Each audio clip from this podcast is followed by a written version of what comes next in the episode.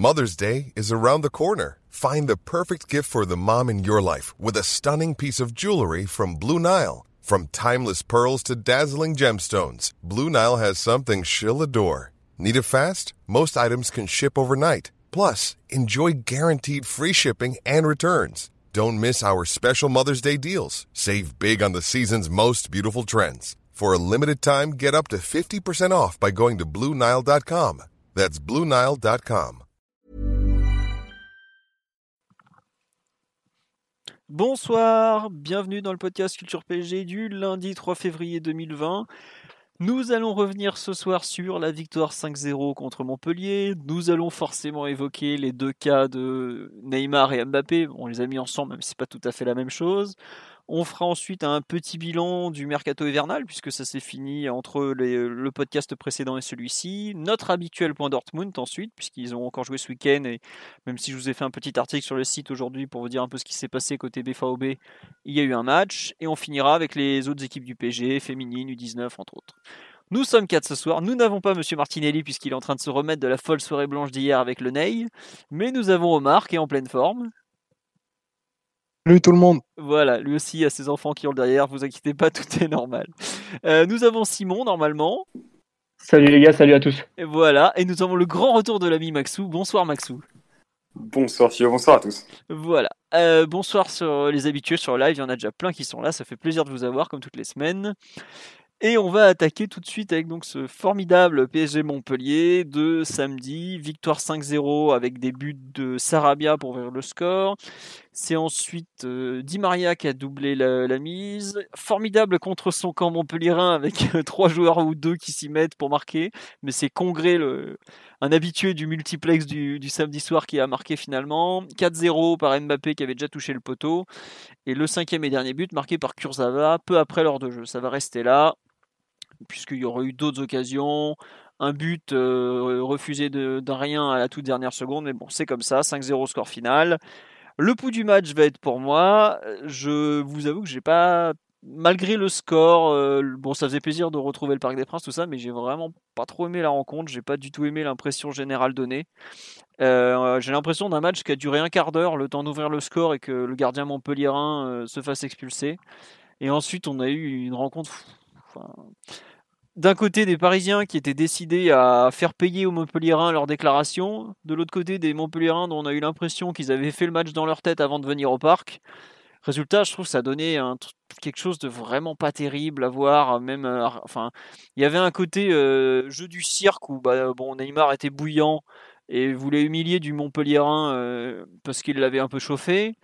Et Montpellierin, on a l'impression qu'il voulait plus choper Neymar que défendre leur but par moment l'arbitre au milieu qui faisait a fait un match un peu raté euh, même si euh, le, fameux carton j'avoue que c'est pas un truc qui m'a spécialement euh, intéressé. Mais ouais vraiment j'ai pas du tout aimé la prestation collective. Je trouve qu'on a joué vraiment à la baballe depuis qu'on joue en 4K2 c'est à mon sens la, la moins bonne d'un point de vue offensif même si défensivement ça a été pas mal mais vraiment je sais pas j'ai eu l'impression de revoir je sais pas si vous vous rappelez il y a eu l'an dernier un PSG Amiens au mois d'octobre euh, qu'on gagne 5-0 où on se demande encore comment on a pu gagner 5-0 à la fin du match. Bah là, je me demande pas comment on a pu gagner 5-0 parce que Montpellier s'est tiré des rafales dans le pied euh, de façon euh, incroyable, mais j'ai vraiment pas apprécié la rencontre en termes de jeu. Je, trouve que c'était un peu un retour en arrière par rapport à ce qu'on montrait collectivement ces dernières semaines où malheureusement c'était c'était plus intéressant quoi. Oui, on me dit que je suis sinistre mais Enfin voilà, je vais pas dire du bien d'un match que je n'ai pas aimé tout simplement. Euh, donc euh, c'est un peu mon, état d'esprit sur cette rencontre. J'ai apprécié le score et quelques jolis gestes, a eu deux trois belles actions quand même. Mais la façon dont on a abordé la rencontre, dont on l'a joué et dont on, surtout les 70 dernières minutes, c'est vraiment pas ce que j'espérais à 10 ou 15 jours d'un match pareil. Simon ou Omar, vous serez probablement moins négatif que moi, ou Max, qui veut un peu compléter euh, Simon, oui. Ouais, alors c'était clairement pas un grand match parce qu'il y a eu beaucoup de. Ça a quand même été très pollué par le climat autour de, de Montpellier, des déclarations, de tout ça. Puis même, euh, vu la tendance actuelle, je, je, je pense pas que le PSG puisse être super performant collectivement à tous les matchs, vu le, la montagne de, de rencontres qu'il y a eu à jouer depuis, euh, depuis la reprise. Euh, c'était pas le meilleur match du tout. Après, je pense que euh, il y a eu tellement de choses qui ont un peu pourri les débats sportifs autour de la rencontre, durant la rencontre, que je pense soit pas si grave et, et, pour rester positif et optimiste, je pense même plutôt qu'on a vu des choses intéressantes, mais peut-être plus sur le plan individuel, avec certains joueurs qui ont pu se mettre en, en valeur de, de, plusieurs manières, plutôt que de retenir la prestation collective d'ensemble qui, très honnêtement, une fois la 16e minute et le Montpellier en a expulsé, c'était pas dans la poche, mais presque. Quoi. Donc, euh, j'en veux pas forcément à l'équipe de pas avoir fait son meilleur match euh, tranquillement à la maison en jouant 60, euh, 15 minutes à, à, 11 contre 10. Et ensuite à, à 11 contre 9. Oui, c'est vrai qu'on finit 11 contre 9. Euh, non, juste petit mot sur là, effectivement, il y a une autre personne qui me dit encore une rencontre où on finit en supériorité numérique et le contexte rend l'analyse compliquée. Le match contre Lyon donnera certainement plus d'enseignements, surtout si Neymar peut pas le jouer. Oui, euh, bon, on n'en est pas encore à l'absence de Neymar, mais je suis entièrement d'accord que le contexte rend l'analyse compliquée. Je trouve même que, en fait, c'est un peu ce que je veux dire, c'est que le contexte et ce que disait en partie Simon, a vraiment, je trouve, un peu pourri le match. À savoir, au final, tu finis, tu as gagné 5-0 et bah, je sais pas, j'ai pas eu une action. Si, j'ai bien aimé par exemple la connexion Neymar-Mbappé en début de seconde mi-temps, mais c'est à peu près le, seul moment. Dans les perfs individuels, comme tu dis, il y a eu des trucs intéressants, mais globalement, enfin, je vais vous dire un truc tout bête. La plupart des buts du PSG, il y a un passeur décisif. Bah, je trouve que c'est pas forcément un hasard si sur les 5 buts de, de samedi, il n'y a que 2 buts avec des passeurs décisifs, à savoir le deuxième où il y a le très bel enchaînement Sarabia-Di Maria, et euh, le, quatrième où c'est pas pareil, une action 4 passes. Le reste, on a euh, une frappe où c'est une action justement il y a Neymar qui va s'empaler avant de revenir en arrière, puis tout le monde regarde le ballon et puis Sarabia arrive. Le contre son camp ridicule.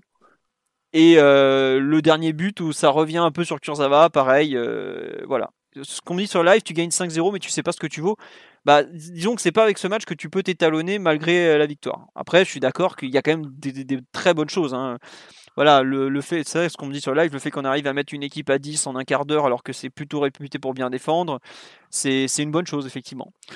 Omar, Omar vas-y Max, ton avis un peu sur le match en général, parce qu'on t'a pas entendu depuis des mois, alors fais-nous rêver. Là, je, suis un peu comme, comme si je suis retour d'une fracture du cinquième métatarse un peu à court de rythme. Euh, non, écoute, euh, je vais pas être euh, très optimiste, je vais pas être très sinistre comme tu l'as été, mais c'est vrai que c'était un match un peu, un peu piège déjà parce qu'il y avait eu tout le contexte avec les déclarations des, des Montpellierins, le match aller, et finalement, je retiendrai déjà le début de match, les 20 premières minutes qui ont quand même été de, de qualité, avec beaucoup d'intensité. des, bonnes, des bonnes relations techniques, notamment avec Sarabia, qui avait une position assez inhabituelle devant euh, aux côtés de, aux côtés de Bappé et qui s'est euh, montré à son avantage. Euh, donc j'ai bien aimé ce, cette entame de match et cette entame de deuxième période également. Mais oui, comme tu l'as dit, c'est vrai que c'est un 5-0 qui n'est pas le fruit d'une prestation collective incroyable et forte d'une domination sans partage. Et euh, d'ailleurs, j'ai bien aimé, je crois que c'est toi qui l'avais souligné, le, parallèle avec le, 5-0 de, Dortmund euh, samedi. Je pense qu'on oui, oui, parlera. C'était sur mon compte Twitter euh, samedi après, effectivement, où je trouve qu'il y a. c'est ça, c'est deux victoires en fait. Ou... C'est pas un trompe-l'œil, mais c'est vrai que c'est juste des, des, victoires un peu par à coup. un peu, enfin, en l'occurrence, celle de, de samedi, c'est plusieurs, plusieurs, enfin, plusieurs offensives, plusieurs attaques euh, mais pas forcément une impression de main et de maîtrise, euh, mis à part effectivement le fait qu'on ait confisqué la balle, que Montpellier n'ait pas eu tellement d'occasions. Mais le, le, contexte et, euh, comme vous l'avez dit, le fait que Montpellier se soit suicidé avec la sortie de, de Berthaud font que finalement on a tendance un peu à minimiser la prestation collective et se dire, et là je rejoins totalement Simon, on peut aussi saluer certaines performances individuelles qui nous ont je ne sais pas si elles ont rassuré, mais euh, elles ont en tout cas montré qu'il y avait peut-être plus d'implication d'un nombre plus important de, joueurs et euh, que finalement le groupe du PSG pouvait être davantage étoffé qu'il euh, ne l'a été par le passé. finalement, on nous en rappelle à, à deux trois joueurs de banc qui ont été très intéressants samedi. Oui.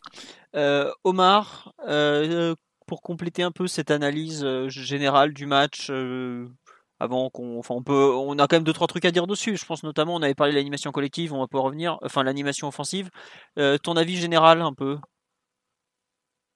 Ah, écoute je partage pas mal de points de ce que vient de relever Max. Moi, j'ai vraiment beaucoup aimé les, les 25 premières minutes.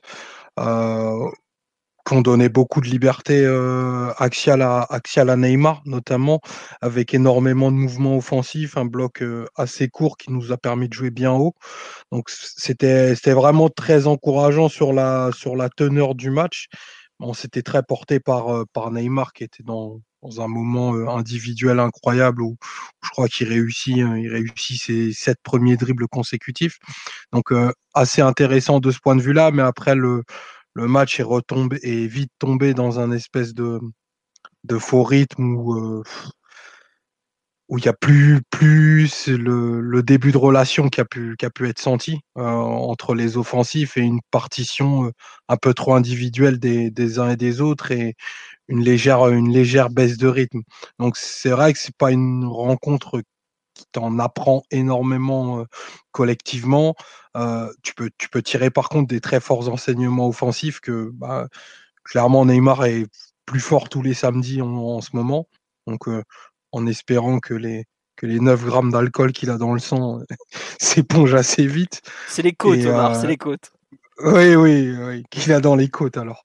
Euh, s'éponge assez vite, que, que, dira, que Sarabia pardon, aussi est, en, est dans un moment où il a, il a beaucoup de réussite devant le but et c'est à considérer, dans un moment où, l'efficacité d'Icardi décline un petit peu et que euh, on se retrouve à, dans une rencontre où on gagne 5-0, où les éléments qui feront le plus parler les, les observateurs euh, du foot et du club vont être externes et hors terrain et, et c'est insupportable dans la préparation d'un match comme celui qu'il y a de, dans 15 jours de se, retrouver, de se retrouver à devoir euh, bah, parler des, des, des, polémiques dont on va parler tout à l'heure qui sont très éloignées du terrain et surtout dans un moment pour parler de Mbappé où euh, ses performances euh, pures sont pas les meilleures.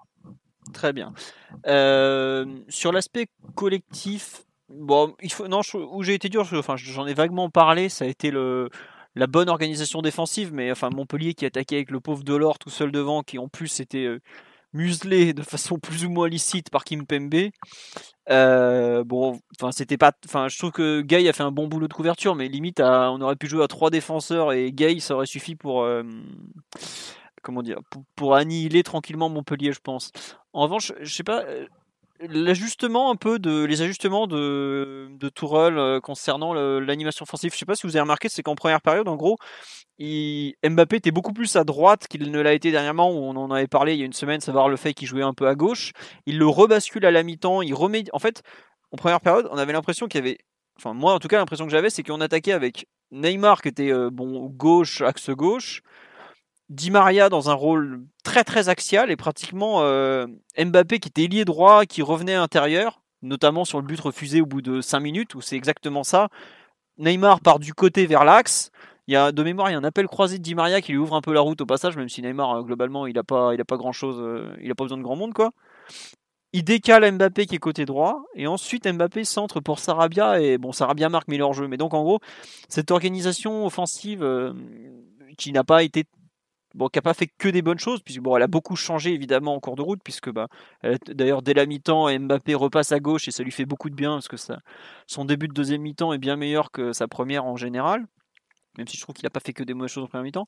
Qu'est-ce que vous en avez pensé un peu de cet ajustement de Tourelle? Vous pensez que c'est lié au fait que justement, ce qu'il disait, on a mis Sarabia en gaucher, euh, on voulait un gaucher, un droitier? Est-ce que c'est circonstanciel justement par rapport au fait que Monaco, euh, Monaco, Montpellier, pardon, jouait qu'une défense à 3 et ça permettait à Mbappé de jouer des 1 contre 1 contre le, central gauche, qui est Congrès, qui est pas le plus fiable de Ligue 1, comme on le sait. Enfin, surtout ceux qui regardent Montpellier les samedis soirs. Euh, un avis, euh, Simon, par exemple, sur cette, ce, changement d'animation offensive? Ouais, la première hypothèse qui me vient à l'esprit, c'est avant tout de remettre de la densité axiale. Là où, où au dernier match de Ligue 1 à l'extérieur, quand on va à Lille, euh, on peut voir un Mbappé euh, plutôt excentré à gauche, mais Lille joue avec une défense à 4. Et là, euh, malgré le, le 4-2-2-2 qu'on garde comme système de base, on voit Mbappé beaucoup plus dans l'axe, voire côté droit. Mais c'est face à une défense qui aligne plus de centraux. Donc je pense que notamment le fait de remettre de la densité axiale, ça peut permettre de créer des espaces pour Neymar qui est pratiquement le seul dépositaire du jeu. Donc, je pense que ce que je dirais ça après, j'ai pas du tout écouté les déclarations de, du coach à, ce sujet ou s'il y avait des raisons un petit peu plus spécifiques, mais tactiquement, c'est le premier truc qui me viendra en tête. En gros, il a juste dit, enfin, j'ai pas eu le temps de réécouter la conférence de presse tout à l'heure où il en a parlé dans la pré-conf avec euh, Ambre et, et Robbie, mais euh, ce qu'il avait dit après le match, c'est qu'il voulait devant en attaque euh, avec Mbappé, il voulait un gaucher, un droitier, entre autres pour pour pour différentes raisons, d'où le fait de prendre Sarabia. Il a posé le dire, mais peut-être plutôt que Draxler, qui a aussi joué dans des rôles très axiaux dernièrement. Mais euh, voilà, mais moi c'est vraiment le, positionnement de Mbappé qui m'a interrogé. Euh, pourquoi d'un coup il repasse à droite euh, Effectivement, tu dis de la densité axiale, ça peut être ça. J'avais pas du tout pensé à ça. Mmh, bah collectivement, c'est le premier truc qui me vient en tête. À parce qu'individuellement, j'ai pas trouvé Mbappé du tout optimisé et même je trouvais qu'il n'était pas forcément bien rentré dans son match. Et ouais, comme tu as dit, le, la deuxième mi-temps l'a beaucoup mieux mis en valeur de ce point de vue-là. Omar, euh, je ne sais pas si tu es au stade, ce que tu en as pensé vu, de, du parc euh, ou pas d'ailleurs. Donc. J'étais malheureusement pas au stade samedi, mais tu, tu allais dire quelque chose? Non, non, non, non, non, non, je pensais que tu étais avec tes U9, U11, je sais ah, plus. bien entendu. Bien ah, entendu. T'as gagné au moins. Avec... C'est bon.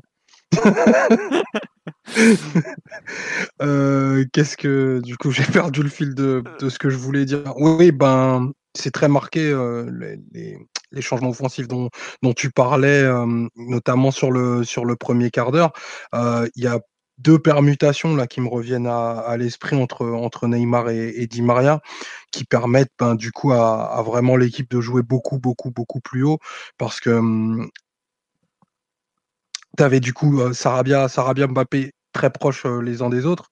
Di Maria qui quittait sa, sa position ben, droite là pour rentrer pour rentrer dans l'axe et quand, la, quand le ballon partait à l'opposé, ben, en fait le bloc coulissait et c'est Neymar qui occupait cette cette position là. Donc c'était assez intéressant parce que Montpellier a jamais trop réussi à, à nous cadrer dans ces moments-là. Et puis on a multiplié les passes à l'intérieur et ça a vraiment beaucoup, beaucoup fonctionné. Moi, j'ai vraiment beaucoup aimé le, le début de cette entame de match. C'est pour ça qu'on a créé d'ailleurs autant, autant de situations et c'est, c'est vraiment quelque chose que j'espère, j'espère revoir et que le profil de, de Sarabia, pour le coup, est ultra intéressant dans, dans cette configuration-là parce que, ben, il a, il a, on, on en a parlé à de nombreuses reprises, mais lui, il a vraiment un excellent jeu sans ballon, quoi et euh, il ouvre il ouvre des espaces qui sont vraiment hyper hyper euh, dangereux pour bah, qui ont été hyper dangereux pour pour Montpellier et dans lesquels Neymar notamment a beaucoup pu a beaucoup pu s'engouffrer. Très bien. Maxou, tu veux rajouter quelque chose sur l'animation offensive, sur la façon dont tu as un peu compris ça, ou même le retour arrière, ou la fin de match avec les deux avant-centres qui étaient un peu n'importe quoi, mais... ben voilà, justement, je pense que tu as bien résumé la fin de match, donc je vais éviter de, de m'époumoner sur, euh, sur cette gestion. J'avoue que j'étais assez, euh, assez optimiste et euh, assez intrigué par l'entrée de, de d'Icardi et Cavani, voir un peu comment, comment ça allait se, se former et surtout comment ils allaient pouvoir combiner, parce que je crois qu'ils n'avaient plus joué ensemble depuis le match à Dijon euh, où Cavani fait une, fait une très bonne entrée. Il y avait, la relation technique avait été, avait été intéressante. Euh, très juste, ouais. Dijon, 1er novembre, je crois que c'était, ou par là. Ouais, non, oui, c'est ça, c'est quand on perd, on perd 2-1, mais euh, il y avait eu plusieurs occasions pour Icardi et euh, Cavani avait été, avait été assez incisif. Et là, en revanche, ça a été le, la bouillie totale. Je trouvais qu'on on avait très peu optimisé le fait d'avoir deux joueurs hein, autant dans l'axe et autant dans la surface, alors que justement, on avait su euh, utiliser parfaitement euh, la, paire Bappé-Sarabia et le, comme l'a dit Omar, le jeu sans ballon de, Sarabia, ce jeu un peu, un peu entre les lignes, euh, qui a bien perturbé la, défense à 3 de, de Montpellier. là, avoir, avoir Icardi et Cavani, ça a été, c'était assez inutile. Et malheureusement, en plus, c'était dans une période où finalement, on a eu pendant 20 minutes une équipe un peu apathique. Euh, qui n'a pas tant maîtrisé son sujet, mais surtout euh, qui n'a pas été euh, d'une d'un enthousiasme particulier pour vraiment faire la différence. Donc c'est vrai que le fait de les voir tous les deux sans, sans, forcément une relation très huilée et en plus dans un collectif qui était pas qui tournait qui avait fini de qui avait fini son travail tout simplement à 5-0 qui reste 20 minutes à jouer finalement, un peu déçu. Je reste un peu sur ma faim. J'espère qu'on les verra d'ici d'ici quelques semaines, quelques jours, encore de nouveau alignés tous les deux ensemble. Mais c'est vraiment, c'est juste le, point noir, je trouve, sur l'animation offensive. C'est qu'on aurait davantage pu optimiser ce duo Icardi-Cavani euh, avec surtout les bons matchs des, enfin oui, les, bons matchs quand même des latéraux. Euh, en tout cas, je les ai bien aimés. Je pense que ils ont été bien meilleurs en fin de rencontre et euh, l'accumulation de, je sais pas, ça aurait pu être, être plus plus intéressant que que ça n'a été parce qu'en réalité ça a été complètement oh, C'était la fin. Ouais, non, non, je suis d'accord avec toi. À la fin, ça ressemblait pas à grand chose, mais bon. C'était un peu. Enfin, t'as l'impression qu'on centrait pour centrer en espérant en trouver un euh, dans le tas, quoi. Mais bon, vu comme Montpellier était agglutiné devant son but à la fin, bon, faut pas. Voilà, quoi. C'est vrai que. Oui, après, c'est vrai qu'il y a aussi le côté défense à 3. Tu joues quand même euh, avec euh, Desk, Gray Hilton, qui sont des, quand même des, bons défenseurs, surtout des bons joueurs de tête. bon, c'est même si Congrès, là. Bah, Congrès l'a démontré en première mi-temps. Donc euh, c'est vrai que c'était pas forcément les conditions optimales de, pour les voir associés, mais j'espère qu'on les verra dans un meilleur contexte euh, et sous un meilleur jour dans, quelques jours. Très bien. Bon, sur le, on nous dit effectivement ils sont rentrés car c'était en roue libre. Oui non, euh, il y avait un côté association qu'on n'avait pas vu depuis longtemps, mais il y avait aussi un côté, comment dire, euh, il faut leur donner du temps de jeu, quoi, tout simplement. Parce que Cavani n'avait pas joué depuis Saint-Etienne, qui devait être le 10 janvier, donc pratiquement un mois, enfin trois semaines pile. Et Cavani, euh, bon voilà, quoi, il méritait peut-être pas de faire un match complet sur le banc, alors que il avait, ils étaient bien, enfin le coach avait été bien content de le trouver à Lorient euh, trois jours plus tôt pour faire le, pour faire un, pour encadrer un peu tout ça. Il avait fait un bon match en plus, euh, pas à Lorient, à Pau pardon. Il avait été bon à Pau. Et Simon me signale qu'effectivement Mbappé est repassé à gauche dès la 30e minute. Bah ça m'a pas choqué, moi j'ai encore quelques vagues souvenirs où où il est à droite avant la mi-temps, mais bon, peut-être, à vrai dire. Euh, D'ailleurs, le but de Di Maria, je crois, c'est Sarabia qui est côté droit pour combiner avec lui. Oui, oui tu as raison, oui, effectivement, puisque Sarabia prend l'axe droit à ce moment-là de l'attaque. Donc oui, euh, Mbappé avait déjà dû passer axe gauche. Bon, écoutez, 21 euh, minutes sur l'analyse collective, je pense qu'on a globalement un peu fait le tour. J'ai peut-être un dernier truc à ajouter, vu que... Vas-y, vas-y. Euh, avant, avant de finir, je trouvais que malgré la supériorité numérique, on avait eu un petit peu de mal à gérer quelques seconds ballons. parce qu'au bout d'un moment, forcément, Montpellier a juste allongé vers Delors et éventuellement un deuxième joueur qui pouvait l'assister, que ce soit Mollet, Ferry ou, ou Savagnier. Et j'ai trouvé que Montpellier était assez réactif sur ce genre de, second ballon, alors qu'ils les ont pas tous pris, mais j'ai trouvé que c'était le seul point noir où, il y avait peut-être un peu d'ajustement à faire parce que euh, si déjà à 10 contre 11 tu perds autant de second ballon au milieu en isolant un petit peu, enfin en laissant euh, tes centraux un peu à l'abandon, euh, enfin, je préfère euh, que ce soit corrigé assez sérieusement avant qu'on rencontre une équipe euh, avec d'autres ambitions et surtout qui prend pas des cartons rouges au bout de 10 minutes. 15, 15. Ouais, 15. Non mais le, pauvre, il est gardien remplaçant, il se fait sortir au bout d'un quart d'heure, c'est terrible. Et le troisième gardien qui fait... Bon, il en a pris combien? 4, mais il a fait un match très correct au final. C'est une histoire... Enfin, c'est comment dire? Ça aurait pu nous arriver, j'ai non, mais voilà, c'est typiquement un truc qui aurait pu arriver au PSG la 38e journée, euh, dernier match de la saison à domicile, euh, où ça se finit comme ça. Bref, on va attaquer l'analyse un peu plus individuelle des joueurs. Bon, on en a déjà un peu parlé, mais on est obligé de parler, je pense, du match de Sarabia, qui jouait donc après avoir été milieu droit à, à Pau, était cette fois-ci attaquant droit.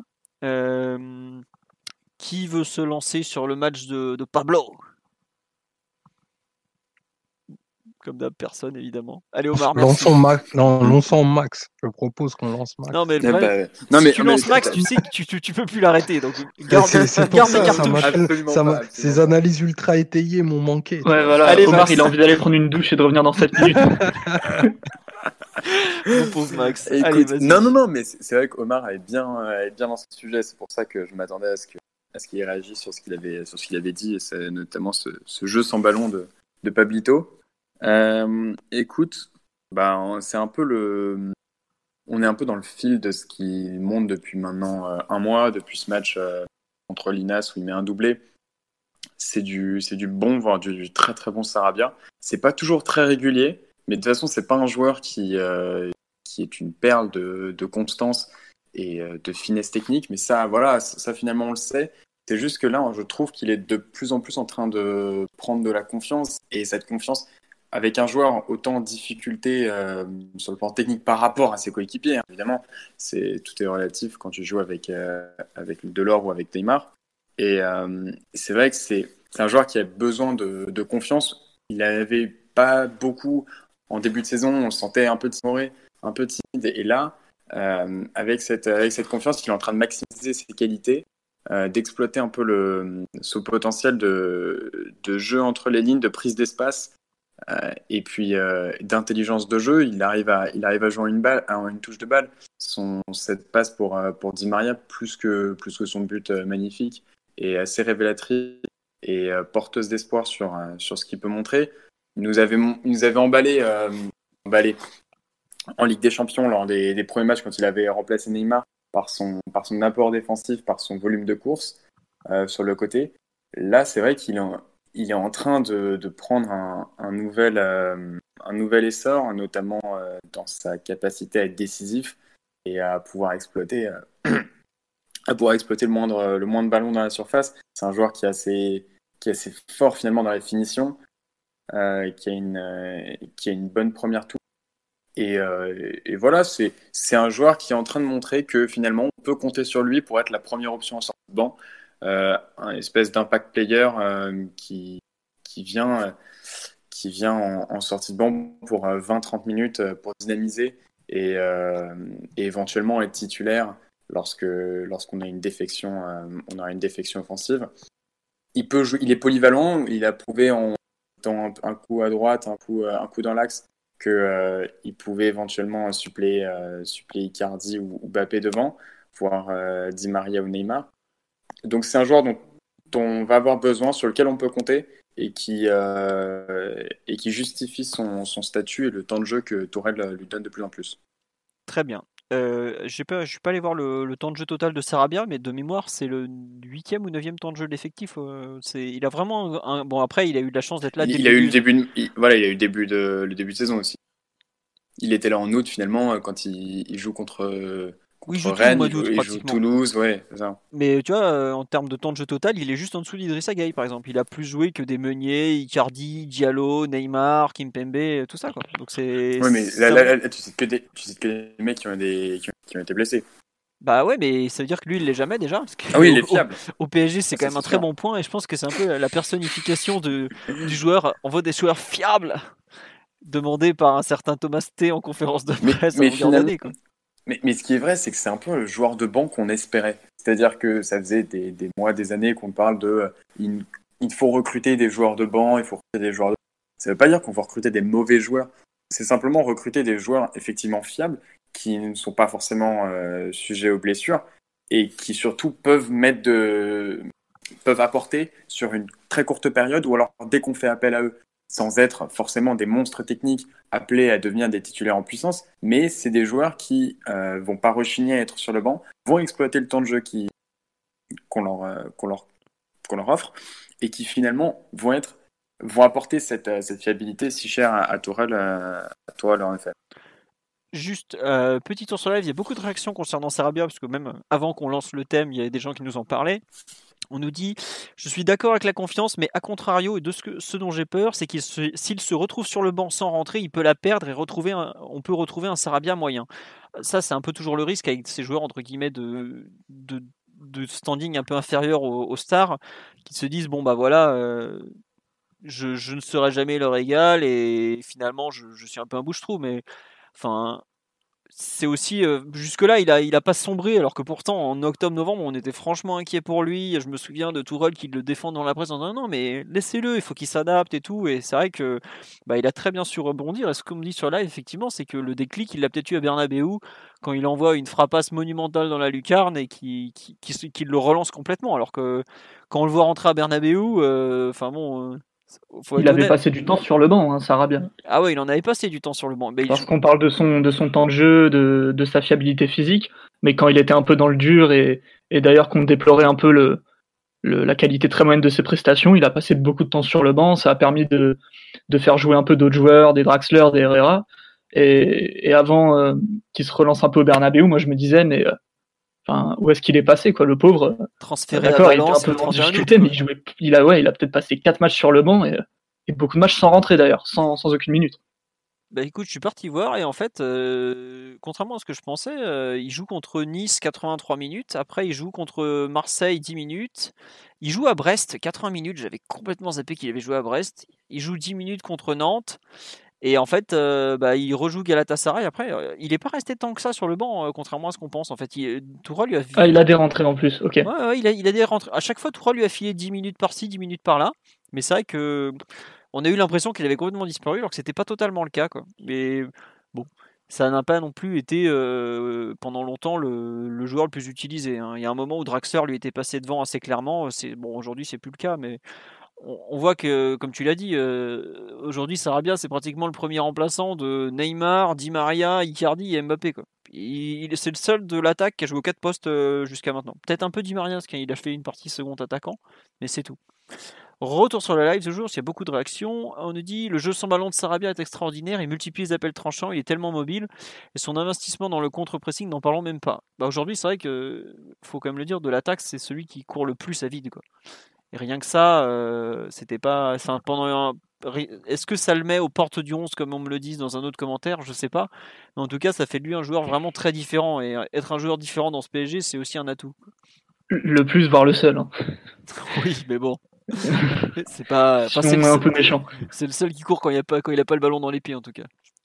Et on nous dit Après, euh, Sarabia, il a un jeu sans ballon euh, très généreux et très utile, mais ça, même peu importe le poste, parce que même tactiquement, euh, c'est quelqu'un qui, fait assez bien les compensations, qui se déplace, euh, au-delà du fait qu'il se déplace beaucoup, il se déplace bien, mais même euh, techniquement, il, monte en puissance.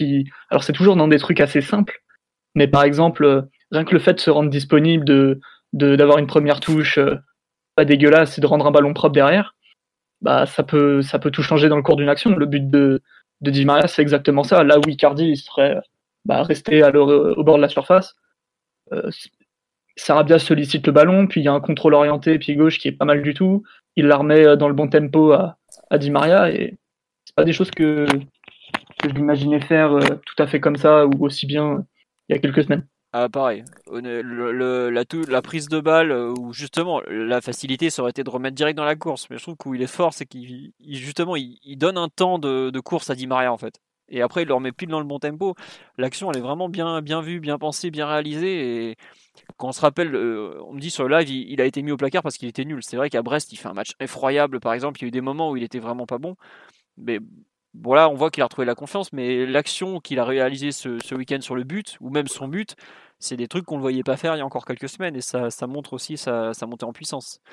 Omar sur euh, l'ami Sarabia, tu veux rajouter quelque chose euh, nous avons été assez durs, toi et moi, donc euh, est-ce que c'est le moment de faire un, monde honorable? On n'est jamais, jamais dur. Il n'y a, a que de l'amour dans ce qu'on dit. À part avec qui? Avec Bernat. On prend plus de buts depuis qu'il est blessé. Hein. Je, dis ça juste comme ça. Non, je rigole, c'est pas vrai. enfin, si, c'est vrai, mais c'est pas ça.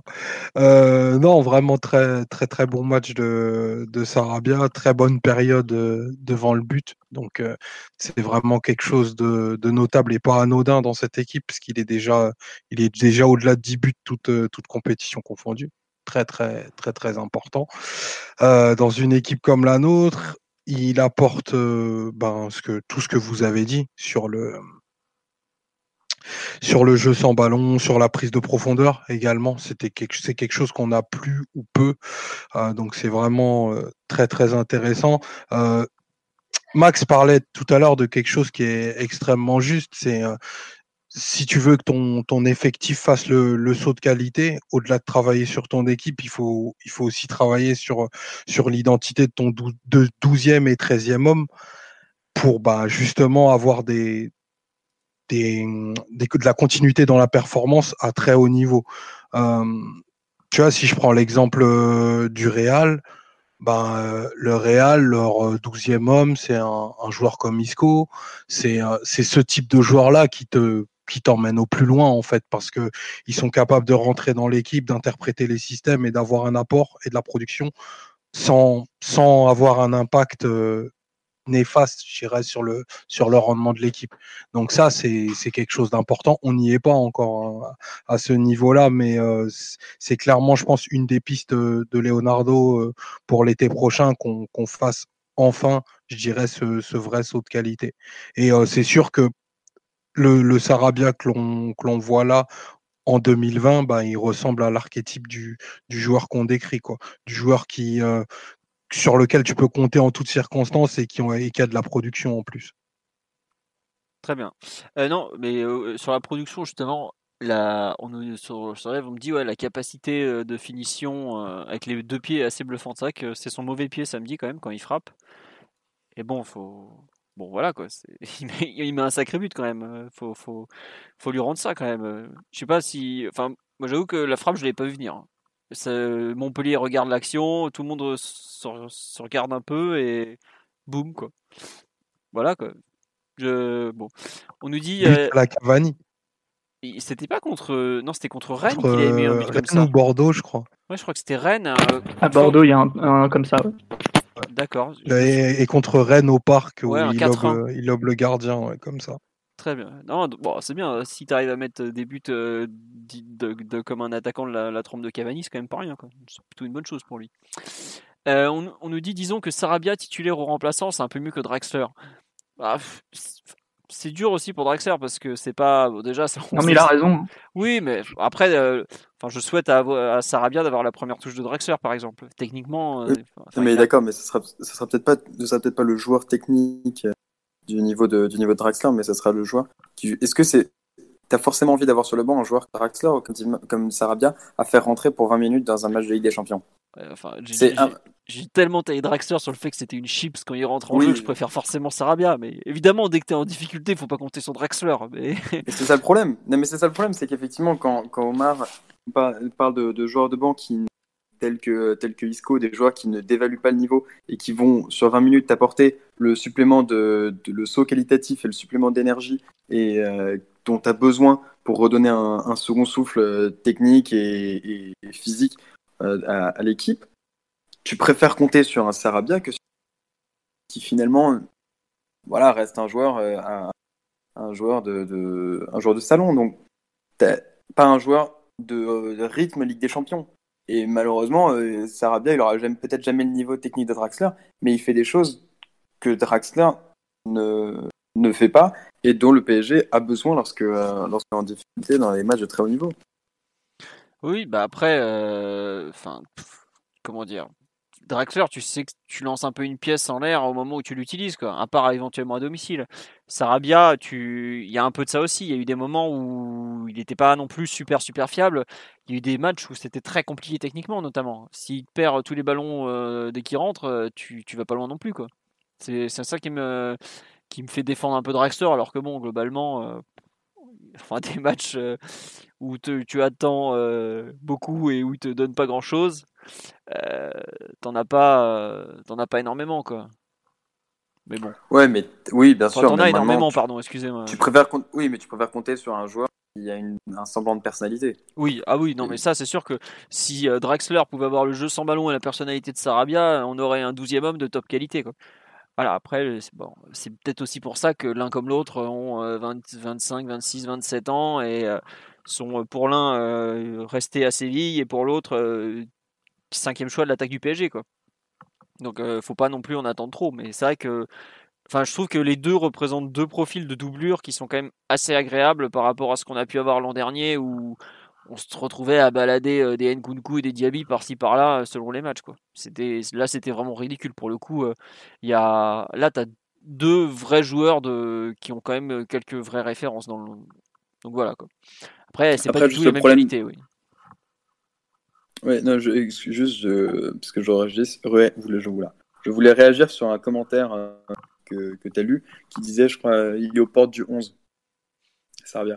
Euh, le problème d'avoir ce genre de profil et ce genre euh, de personnalité, c'est que finalement, c'est un joueur que tu peux balader et qui va un peu payer ce qu'a payé Draxler, à la fois sa polyvalence et en même temps son manque, son plafond, son plafond de verre et sa capacité à être être impactant sur, avec très peu de ballons et très peu, sur très peu de, temps de jeu. Finalement, c'est plus un profil qui, du fait de, de, sa polyvalence et de sa capacité à bien interpréter son rôle à différents postes, va davantage être utilisé peut-être en fonction du scénario du match et euh, qui peut plus couvrir plusieurs postes et donc éventuellement euh, être utilisé selon les, euh, différents, les différents scénarios de, la rencontre qu'un joueur qui d'emblée sera, sera titulaire et sur lequel tout rôle risque tout, rôle peut compter dès la, première minute plus un joueur qui malheureusement va un peu pêcher par son profil son profil polyvalent et qui est justement très intéressant pour, euh, pour un joueur de banc qui rentre euh, une demi-heure. Très bien. Non mais oui, oui c'est exactement ça. Mais, mais voilà, c'est juste voilà, pour, voilà pourquoi j'imagine, je le vois pas du tout euh, être dans le 11, être dans le 11 à, court terme en, Ligue des Champions. On rappelle que Draxler a fait une très bonne entrée au Bernabeu. oui, c'est bah, les deux d'ailleurs se relancent un peu ce jour-là, mais après bon voilà, Draxler a quand même un, certain nombre de comment dire, une belle collection de matchs où il est en difficulté euh, en entrant dans la rencontre notamment ou à l'extérieur. Enfin, depuis toujours, c'est un problème. C'est un joueur qui est, pas très fiable euh, mentalement. Donc euh, bon, voilà quoi. On me dit si un Drexler avec le jeu sans ballon de, et le mental de Sarabia, on n'aurait pas un douzième homme, il serait largement titulaire. Peut-être, en tout cas, il, serait en, concurrence forte avec Di Maria par exemple ou, un autre. Euh, est-ce que vous voulez. Euh, c'est vrai qu'on me dit euh, Sarabia est un joueur d'impact et Draxler un joueur de contrôle. Oh, Draxler jeune a été un joueur d'impact assez redoutable. Quand il jouait en, en 9,5 à Schalke, notamment, il, il était, il était, c'était un joueur d'impact très fort et c'est pour ça qu'il est notamment à la Coupe du Monde 2014, qu'il est champion du monde et tout ça. Faut, faut pas non plus balayer tout, Puis, ses qualités. Même ses premiers matchs au PSG, il jouait plus dans un rôle où il pouvait un peu disparaître des rencontres, puis au moment où il réapparaissait, il faisait la diff sur une accélération, sur une inspiration, une prise de balle, plutôt qu'un joueur qui touche 90 ballons et qui t'aide à, garder le ballon dans le camp adverse.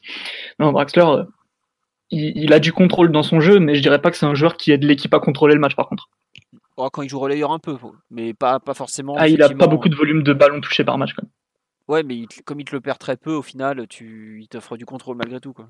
Il va te mm. toucher 80 ballons, il va t'en perdre quoi 6-7 Et forcément, il Après, pourquoi il jouait relayeur enfin, Oui. Voilà. On est d'accord. Cette époque est clou. voilà. Euh, est-ce que vous voulez parler de quel autre joueur, pardon, voulez-vous parler sur le match de, samedi euh, concernant euh, le, ce PSG Montpellier, euh, perf individuel, ou si vous voulez lier d'ailleurs au match de mercredi contre Pau, vous pouvez, hein, parce qu'on n'a pas fait de podcast après Pau PSG, parce que bon, c'était pas un grand match de football. C'était pas en revanche une belle démonstration qu'il ne faut pas confier des, pelouses aux mairies du coin. Omar, il euh, y a un joueur qui t'a plu, déplu euh... J'ai bien aimé la, le match de Kurzawa. Ah oui. Euh, qui était, euh, que j'ai trouvé assez assez tonique, assez un bon animateur sur euh, sur son côté, euh, qui aurait pu être dans un dans des prédispositions mentales un peu compliquées parce que il est passé à à quelques heures du, du transfert de sa carrière à, à la Juve, mais euh, je trouve un, un, beau rebond, un match un match assez intéressant. Euh, c'est pas c'est pas c'est pas un match d'élite, hein, c'est pas ce que je dis, mais je trouve que globalement depuis depuis la reprise il a, il a montré euh, des choses intéressantes dans la rotation. Ce match, euh, autant, tant dans son aspect offensif que défensif, je trouvais était, était assez dense, assez intéressant et euh, je dis pas qu'il revient, qui revient totalement dans, dans la bagarre. C'est c'est pas du tout ça le propos, mais voilà, à chaque fois qu'on a fait aussi, mais euh, ben, il, a, il, a la, il a la chance d'être valide dans un moment où, plein ne le sont pas et, de, faire, euh, de faire des prestations qui, qui pour le coup, ne sont pas, euh, ne sont pas indécentes comme, comme il en a pu faire. Donc voilà, c'est suffisamment rare pour être noté, mais moi j'ai bien aimé l'intégralité de son match et sa production. Simon ou Max sur, sur comment dire l'ami Kurzawa? Moi, je, te rejoins Omar sur le, même en général. Je trouve qu'il fait un mois de janvier euh, très très correct par rapport à ce qu'on a pu voir de lui. Et même euh, en général, je trouve pas qu'il fasse une si mauvaise saison que ça. Il a beaucoup été taillé. Je me souviens après Brest, il en avait pris plein la gueule. J'avais pas du tout compris pourquoi. J'avais trouvé qu'il avait fait un match très correct. À Monaco, je me souviens, on en avait parlé, hein, vite fait, il avait pareil, il avait fait. Ok, il se fait déposer par Gelson Martins, mais ça, c'est pareil. Bon, voilà, même l'arbitre se fait déposer par Gelson Martins. Et en plus, euh, il, y avait, euh, il y avait aussi en début de match où il n'y était pas, mais enfin, j'avoue que même sa saison en général, bon, j'ai un peu halluciné de le voir à la Juve, hein, enfin, il était tout proche donc, mais il fait pour un remplaçant, honnêtement, je trouve qu'il fait plutôt bien le travail, quoi. Euh, il n'est pas au niveau de, certains, euh, certaines doublures qu'on sort qui sont euh, tout, le temps forts ou parfaits ou presque. Mais c'est vraiment pas évident d'être latéral et remplaçant parce qu'il y a un manque de rythme qui est évident.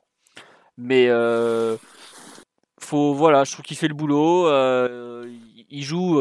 enfin là, je sais pas si on se rend compte, le mec qui s'est imaginé jouer à la Juventus avec Ronaldo, trois jours plus tard, il s'est retrouvé sur la pousse de peau dans un bourbier pas possible à tenter de combiner avec Choupo-Moting. En termes d'ascenseur émotionnel, c'est assez dur.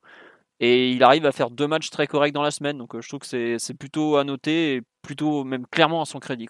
Voilà. Euh, Max, je te laisse finir sur euh, Kurzawa. Ben non, mais je souscris entièrement à, vos, analyses. C'est vrai qu'il a, il a commencé l'année 2020 de façon compliquée en étant en difficulté en Coupe de France. Mais il est en train de monter en puissance. Et comme le dit Omar, finalement, bah, il, il est il est là en progression et il répond présent là où les autres sont blessés.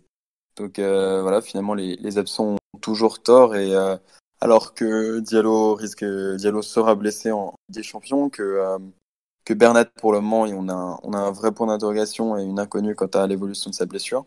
Bah, finalement c'est c'est un joueur qui a une carte à jouer et qui montre que que voilà il a il a su digérer le l'inévitable déception de son non transfert à la Juve euh, en, en, alignant les performances assez régulières, on va dire, sans être incroyable.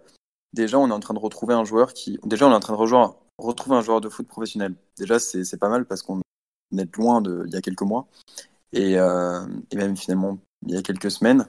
Euh, je, te trouve, je te trouve un peu complaisant sur, sur sa saison, euh, Philo, mais euh, c'est voilà, c'est bien qu'il progresse soit, on est un joueur qui soit un peu plus, euh, en confiance.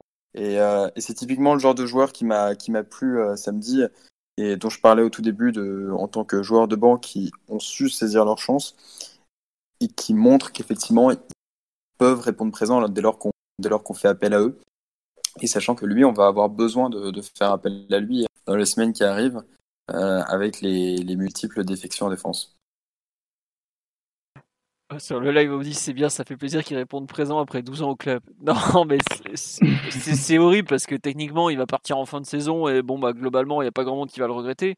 Et, mais lui aussi, c'est vrai qu'il a intérêt à se bouger les fesses parce qu'il a quand même un contrat à aller chercher, même s'il a vu cet hiver qu'il avait quand même des bons clubs sur lui parce que on se moque régulièrement d'Arsenal, mais ça reste un club du aller peut-être top 5 anglais aujourd'hui, top 6 en étant gentil parce que ils se battent avec Manchester United pour être le moins mauvais des deux gros.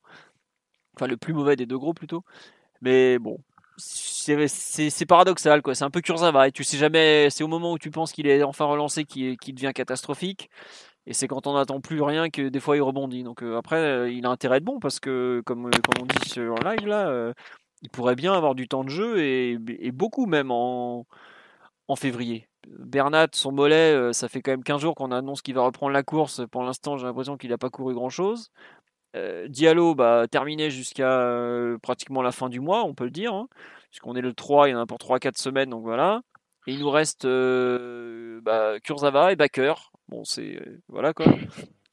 on a souvent rigolé du pauvre Mitch qui, qui, est là, on ne sait pas trop pourquoi, mais visiblement Mitch va jouer peut-être plus qu'on ne l'imaginait. Donc voilà. Bah, après on dit qu'on retourne notre veste, non, mais c'est juste qu'il n'y a pas de il y a pas comment dire, il y a pas de, il a pas fait des, des, des si mauvais matchs que ça.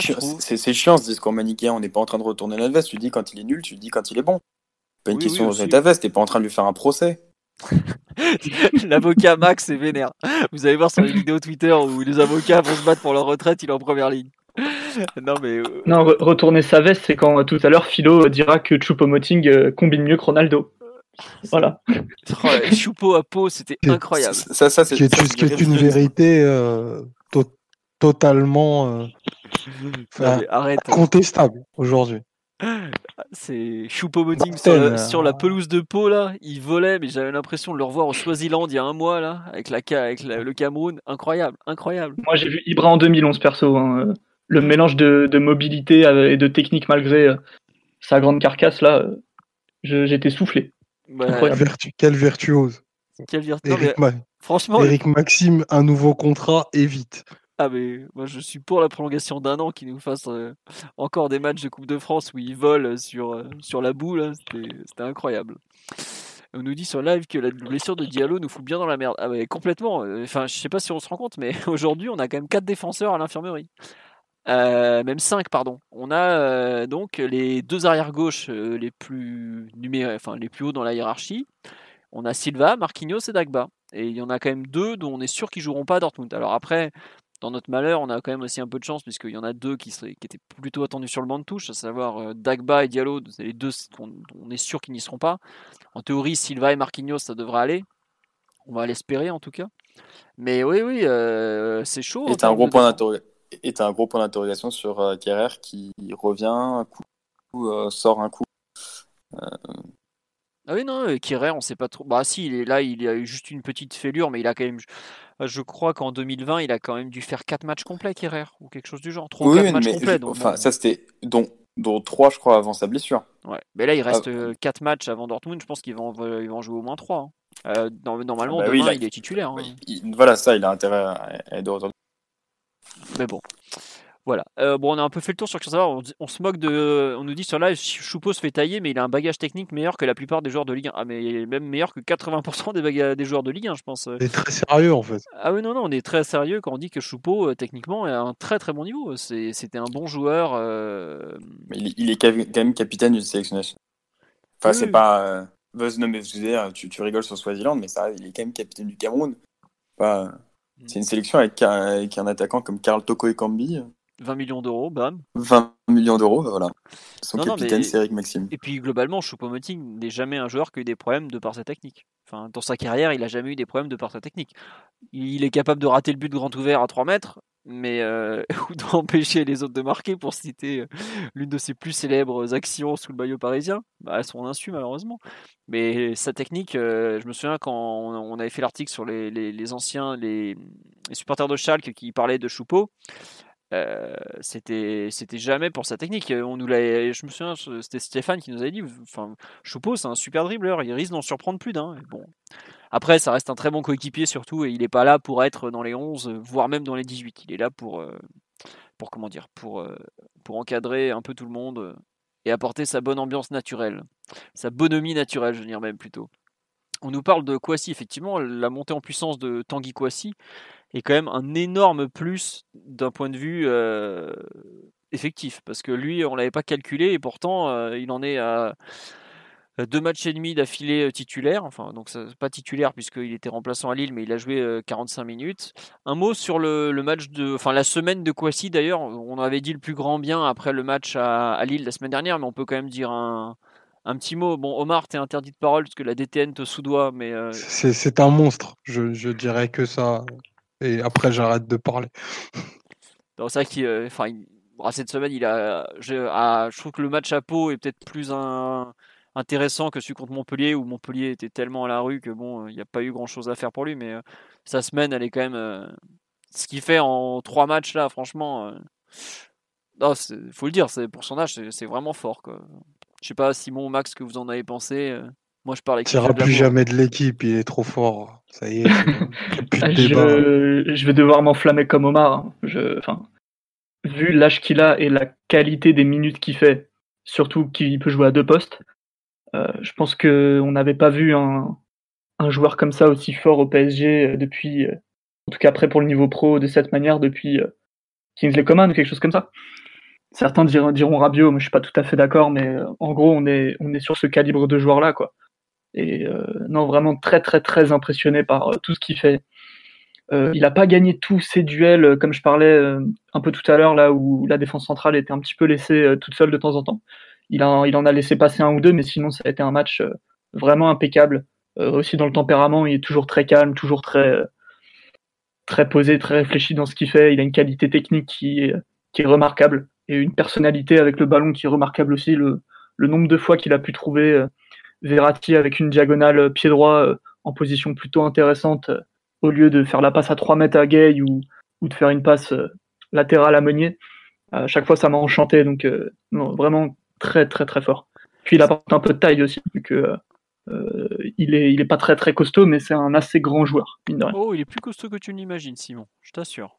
Mais ah, je parle pas du rapport poids-puissance, forcément. Ouais, ça. non, non, mais euh, je pense que musculairement, il doit avoir des fibres assez. Euh, très peu. Enfin, comment dire Ouais, ça se voit qu'il a de la force. Est hein. sec, un, mais petit peu comme, puissant, quoi un petit peu comme Kim Pembe qui, qui, qui est pas super impressionnant comme ça, mais qui est imbougeable. Donc ouais, je pense c'est un peu ce, genre de corps. Et c'est vrai qu'on me rappelle un détail qu'on j'avais complètement zappé sur la. On nous dit Diallo avait dit en conférence au mois d'août quand on lui avait demandé un joueur qui l'avait impressionné, il avait cité Kwasi. Et effectivement, je me rappelle de ce moment où ça avait un peu surpris tout le monde. Je crois que c'était Julien Froment d'Europe 1 qui avait posé cette question. Et effectivement, euh, il l'avait dit et on comprend aujourd'hui un peu mieux pourquoi, parce que même s'il était connu chez les jeunes pour être énorme, on parlait la semaine dernière des chiens de Red Bull qui euh, reniflent autour des pelouses d'Île-de-France dès l'âge de 12 ans, bah lui il l'avait flairé depuis bien longtemps par exemple. Donc euh, voilà, on me dit 1m88, ouais, je pense que ça doit pas être loin d'être ça. Et il y a un point qu'on n'a pas abordé, c'est il a une présence dans la surface adverse sur les coups de pied arrêtés, c'est incroyable. Autant Kimpembe, il pourrait rester deux jours, il marquerait jamais. Euh, autant Kwasi, je suis sûr que dans une saison, il est capable de mettre entre 5 et 10 buts. C'est peut-être pas des stats à la Ramos, mais, mais pas loin. Et franchement, il n'a pas marqué, mais il y a le nombre de fois où il se retrouve pas loin du ballon dans la surface. En jeune, il marque régulièrement. Je crois à la Coupe du Monde du 17, il en met deux ou trois. Enfin, c'est irréel la, réussite qu'il a euh, sur coup de pied arrêté pour un, pour un défenseur. Mais ouais, euh, oui, il joue plus qu'Aouchiche, mais il, joue dans un secteur de jeu où il y a cinq absents. Aouchiche, en attaque, tout le monde est là. Hein. Et il y a plus de concurrence déjà en attaque qu'en défense. Donc euh, voilà. On nous dit Kouassi donne l'impression d'être installé dans le 11 depuis des mois. La seule question pour moi serait sa capacité à enchaîner à son âge. Ne risque-t-il pas d'avoir un gros trou physique au bout d'un moment? C'est possible. Et moi, je ne pensais pas qu'il jouerait samedi justement parce qu'il avait déjà beaucoup joué entre Lille, les matchs auparavant et, euh, et Pau, surtout Pau trois jours avant. Euh, c'est je, suis, je, serais surpris qu'il joue demain parce que là, je trouve que ça ferait vraiment un énorme enchaînement pour un gamin de 17 ans. Mais il joue en défense centrale, c'est pas non plus le poste où ça sollicite euh, le plus les, le physique. Surtout le match de samedi, je pense qu'il n'était pas non plus ultra dur. Et c'est vrai que Simon me rappelle qu'à à Linas euh, Montlhéry, c'est ça, Simon, le match dont tu veux parler, où il touche ouais, le bar, ouais, Aucun souvenir du nom, ouais, c'est ça. Lagny sur Marne, c'est en 77, ça n'a rien à voir avec Linas Montlhéry. voilà. On nous dit qu'il faut pas le cramer. Et puis, euh, tu parlais d'enchaîner. la dernière fois qu'il a dû enchaîner de manière si rapprochée, ça lui avait causé un peu de tort. Euh, à Monaco, je crois, il y a, euh, c'est le premier ou le deuxième match, je l'ai trouvé un petit peu bancal, un petit peu en difficulté, mais ça se voyait qu'au bout d'un moment, il n'en pouvait plus. Quoi, et que, enfin, même s'il est très précoce, jouer deux matchs en soi avec 72 heures d'écart, c'est un peu, un peu compliqué. Surtout que c'était deux matchs comme milieu de terrain. Il avait joué en Gambardella, il avait été stratosphérique à Lens. Bah, il marque d'ailleurs. Ouais, il joue à Lens, après il joue à Monaco en milieu de semaine. Ouais, ouais, il a vu un peu de mal. Au milieu où tu fais le plus de kilomètres, euh, forcément. On nous dit qu'il ressemble à Ndombele. Peut-être physiquement, oh mais Ndombele oh, quel compliment. oh, le coup du cœur. Non, mais, eh, eh, bon, Ndombele percute beaucoup plus balle au pied, surtout. Là, même s'il a, des, il a des angles de passe qui Ndombele, il sait pas défendre. Enfin, il aime pas trop défendre. pas le même profil. Non, non, je suis d'accord. C'est pas, tout à fait les mêmes joueurs. Mais bon, je lui souhaite d'avoir la même carrière. Petit en plus. T'es sûr qu'il est plus petit? Parce que moi, à chaque fois que je le vois, j'ai l'impression qu'il est grand, mais bon. C'est comme ça. Euh, oui, c'est parce, que tu... parce que tu le vois avec Verratti. Donc, euh. Oui, c'est possible, je le vois avec le Verratti ou Lucienzo son short. accroché au short derrière lui. 1m81 de Dombele, donc. Euh, ouais, non, effectivement, euh, Kwasi est beaucoup plus fin et beaucoup plus grand. Max, tu as rajouté quelque chose sur le bon Tanguy? Il a un très beau prénom. non, mais voilà, c'était tout. Je me suis fait la réflexion samedi. Euh, non, non, effectivement, il est très bon, il est très, très polyvalent. Et euh, on a, je sais qu'on en a besoin. Il répond présent lui aussi au moment où il y a de plus en plus d'absents de, et de blessés en défense. Il enchaîne les prestations. Euh, voilà, pour un, gamin de 17 ans, c'est juste, c'est juste exceptionnel. Et il y a de quoi, y a de quoi s'enflammer, pas forcément mais déjà sur le présent. Et se dire que dans une rotation à 10 joueurs, il a largement sa place et il aura de quoi, même euh, quand tous les joueurs reviendront, euh, il aura de quoi prétendre éventuellement à évoluer sur, euh, sur le banc, à, jouer, à faire des feuilles de match de, des champions, même en, totale concurrence avec, avec certains joueurs qui sont installés dans le groupe depuis longtemps. Euh, bah voilà, en fait, on, j'ai pas grand chose à ajouter sur ce qui a été dit parce qu'on ne peut qu'être bluffé ce que fait un, gamin de 17 ans et, la personnalité, le calme, euh, l'intelligence de jeu. Effectivement, moi, capacité toujours à, à, montrer de la personnalité dans son jeu de passe, dans sa relance. Tout, tout n'est pas parfait, hein, évidemment. Euh, mais c'est toujours impressionnant. Il, est, euh, il a toujours une envie de bonifier le ballon. déjà, c'est un joueur qui est fort au duel, mais qui effectivement a une relance d'une qualité assez, assez terrifiante. Et cette capacité à jouer au milieu de terrain en défense ne, n'en est que n'en est que plus bénéfique. Euh, Peut-être sur moi dans le profil, j'aurais davantage à, davantage tendance à considérer que c'est un profil un peu à la Marquinhos, euh, peut-être même en plus costaud. Sur le live, on nous dit qu'il y a un côté Patrick Vira, mais euh, quand il joue au milieu de terrain, je trouve qu'il a un, côté Vira. Ouais. Bon, peut-être euh, un peu moins dans la percussion que Vira, qui était capable de remonter 30 mètres balle au pied sans problème. Mais, euh, mais pour, pour, le moment, on l'a pas encore vu justement ce côté percussion. Je sais pas s'il l'a, hmm. s'il l'a, mais il l'a. Surtout, ça reste un défenseur central de formation. Ouais, non, non, il l'a. Moi, je l'ai vu monter de temps en temps, balle au pied et tout, mais c'est pas, c'est pas forcément quelque chose euh, qu'on qu'on a beaucoup vu pour l'instant. Et puis, enfin, c'est marrant, c'est que autant sa qualité de relance, mais je la trouvais pas aussi flagrante en jeune, mais il était plus capable de monter balle au pied. Autant là, j'ai j'ai l'impression de voir un joueur qui est très très très très fort dans la relance, mais irréellement fort même pour son âge, mais qui manque peut-être de ouais, qui montre pas encore tout son talent effectivement. Et alors pour répondre à une grande interrogation, le fameux Nyanzu Kwasi, sur les premières convocations de l'équipe de France, je crois qu'il était appelé comme ça. Et je sais jamais si c'est son deuxième prénom ou son, une partie de son nom de famille. Voilà. Pourquoi Des fois sur certains sites, je crois que dans les tags de Culture PSG, en fin d'article, vous voyez sous l'appellation Nyanzu Kwasi, le pauvre. Mais euh, c'est ça, donc, le fameux mystère du, comment dire, du, nom euh, qui n'est pas le même selon les sites, entre autres. Euh, sur lui, bon, je pense qu'on a déjà fait un petit, un petit bout de. Comment dire de lui filer rapidement 6 ou 7 millions d'euros net avant que, que Mourinho regarde d'un peu trop près les matchs du PSG. Si, si Kwasi quitte le club au mois de juin, perso, moi je tombe en dépression. C'est inacceptable. C'est pas possible qu'on le laisse partir. Je t'amènerai des chocolats à l'hôpital. Sortez la caille. Non, non, mais je me suiciderai avant. Laisse tomber. tu as deux enfants, Omar. Prends quand même. ils seront entre de bonnes mains. C'est sûr qu'effectivement, son cas va quand même poser problème sur euh, les jurisprudences que tu peux avoir, que tu peux instaurer si jamais tu files euh, les sommes qui sont évoquées à un joueur de, de 17 ans pour son premier contrat pro. Et en même temps, dire que tu peux pas décemment te permettre de pas être euh, d'être regardant sur 2-3 euh, millions d'euros de primes à la signature quand tu sais que peut-être euh, serait suffisant pour, pour, faire signer un joueur de, ce talent et de ce calibre-là.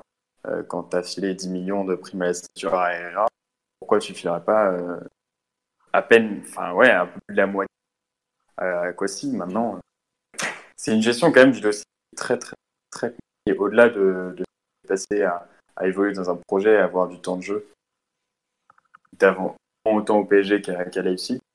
Euh, bah, Franchement, quand je vois tout ce que le PSG le fait jouer, le nombre de matchs qu'on joue par saison. Euh, mais justement, mais c'est pour ça, c'est maintenant financière. Ouais, bah, finalement, il, il, va, il va pas PSG quand là, finalement, en 2020, on n'est pas sur l'un des 4-5 joueurs hein, qui a le plus joué au PSG.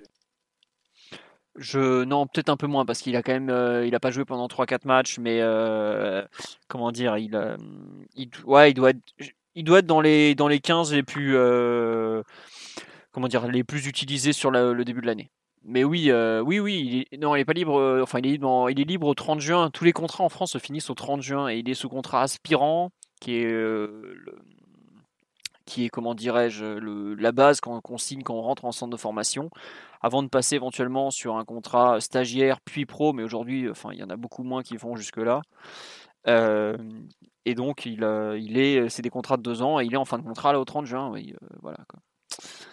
Euh, on dit son, qui est son agent? Son agent est un dénommé Hakim, qui est le même que euh, Berned, euh, et je crois que c'était celui qui gérait Augustin à l'époque où il a signé à, à Leipzig. Donc c'est un type qui a de très très bonnes relations avec Red Bull. Et il travaille très bien. Ouais, ouais, on va dire ça. Mm. je... Bref. Ah non, si tu veux signer à Red Bull, c'est probablement le mec idéal, c'est sûr. Mais bon on va dire que je suis pas forcément le, genre de personne que, à qui je confierais les intérêts de mes enfants, on va dire. Voilà. Bref. Eh c'est moi qui vais m'occuper d'Hugo de toute façon. Oui, c'est ça. je, te filerai le, petit loup.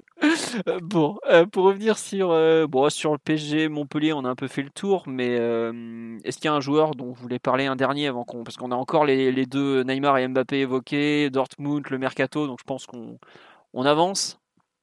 Avançons. Kimpembe, très bon capitaine, ceci hein, euh, Ah oui, Kim, oui, tu, oui, Kimpembe, euh, effectivement, euh, qui prend son rôle de capitaine très au sérieux en déglinguant à peu près tout ce que tous les, les Montpellierins ayant le plus parlé. Faut, faut noter la performance. TJ, viens ici, viens, viens que je te déglingue. Andy, viens voir toi aussi, viens ah prendre. Ah bah, il, a, il, a, il, a, clairement du sang de gitan sur les mains.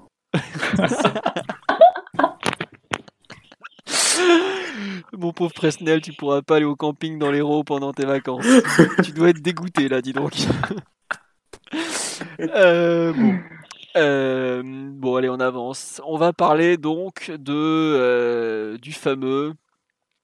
bon, on commence par Neymar et l'anniversaire ou on commence par Mbappé et la sortie? Qu'est-ce que vous préférez? Ah, c'était l'anniversaire Neymar? Bah oui. Ah, je pensais que c'était son coup de sang. Ah non On est un podcast sérieux ici, Max. Euh, évidemment qu'on va parler de la soirée blanche. On peut, on peut. Bah, je sais pas. Non, je t'avoue que pour moi, ça... tu peux parler de l'arbitrage, mais vu que en fait. Non, non, mais pas du tout. Hein, je voulais pas, je voulais pas forcément parler. Je savais pas du tout ce qu'on.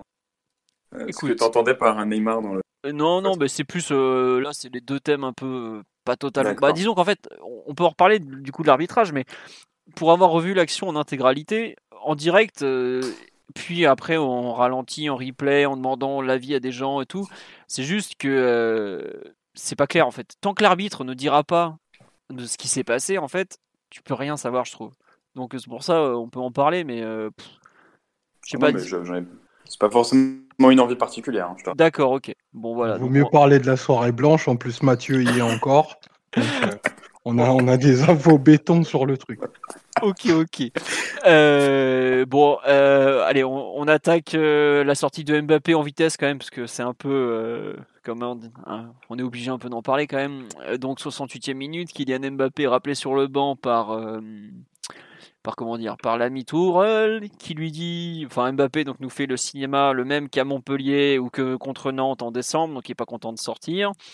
Et Tourelle lui parle et ça blablate pendant une minute en se mettant la main devant la bouche pour pas lui, pour pas que ça soit entendu. Votre avis, messieurs, sur cette énième scène de couple des deux? Qu'est-ce que vous voulez dire euh, Je vous trouve que c'est juste ridicule et que c'est un truc qu'on a déjà vu? Voilà, vous pouvez, euh, vous pouvez le dire. N'ayez pas peur. Ah, déjà, euh,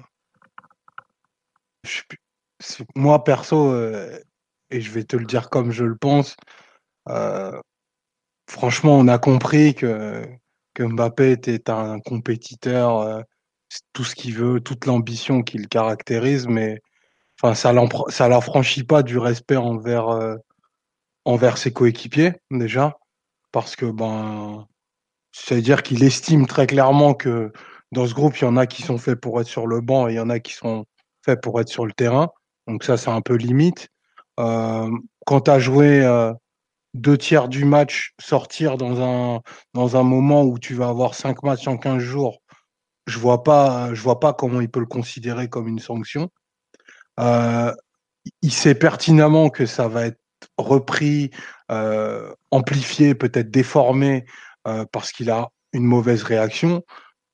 Euh, je, pense que Tourol aurait vraiment dû l'ignorer parce que ça suffit de se donner en spectacle de cette façon-là.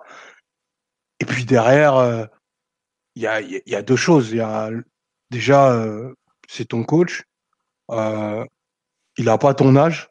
Donc, ça, ça c'est la première des choses. Et puis, le pire, c'est l'intendant qui n'a rien à voir dans l'histoire. Quoi qui se fait royalement ignorer comme la dernière des, comme la dernière des merdes, quoi. Excuse-moi de parler comme ça, mais là-dessus, Kylian, il a, il a faux, tout faux et encore tout faux. Et il peut pas mettre ça sous, le coup de la, frustration parce qu'il a tout le temps envie de jouer. Bah, tu, en fait, mon pote, tu joues tout le temps. Tu vois, pendant ce temps-là, euh, euh, Choupeau, euh, enfin, il était comme moi devant Canal+, quoi. Et, probablement que lui aussi, il mériterait de jouer bien plus. Et, et il râle pas quand il est pas dans le groupe une fois sur deux. Il y a beaucoup de gens. Je veux dire, le statut. Vas-y, vas-y, finis, excuse-moi. Le, le, le statut peut pas toujours tout pardonner. Et euh, je vais pas, je vais pas aller sur le terrain de ouais, faut que l'institution soit forte. Ouais, tous les grands joueurs boutent quand ils sortent. Ouais, mais que ce soit Ronaldo ou pas, en fait, c'est jamais une bonne réaction. C'est jamais une bonne réaction parce que c'est une aventure collective.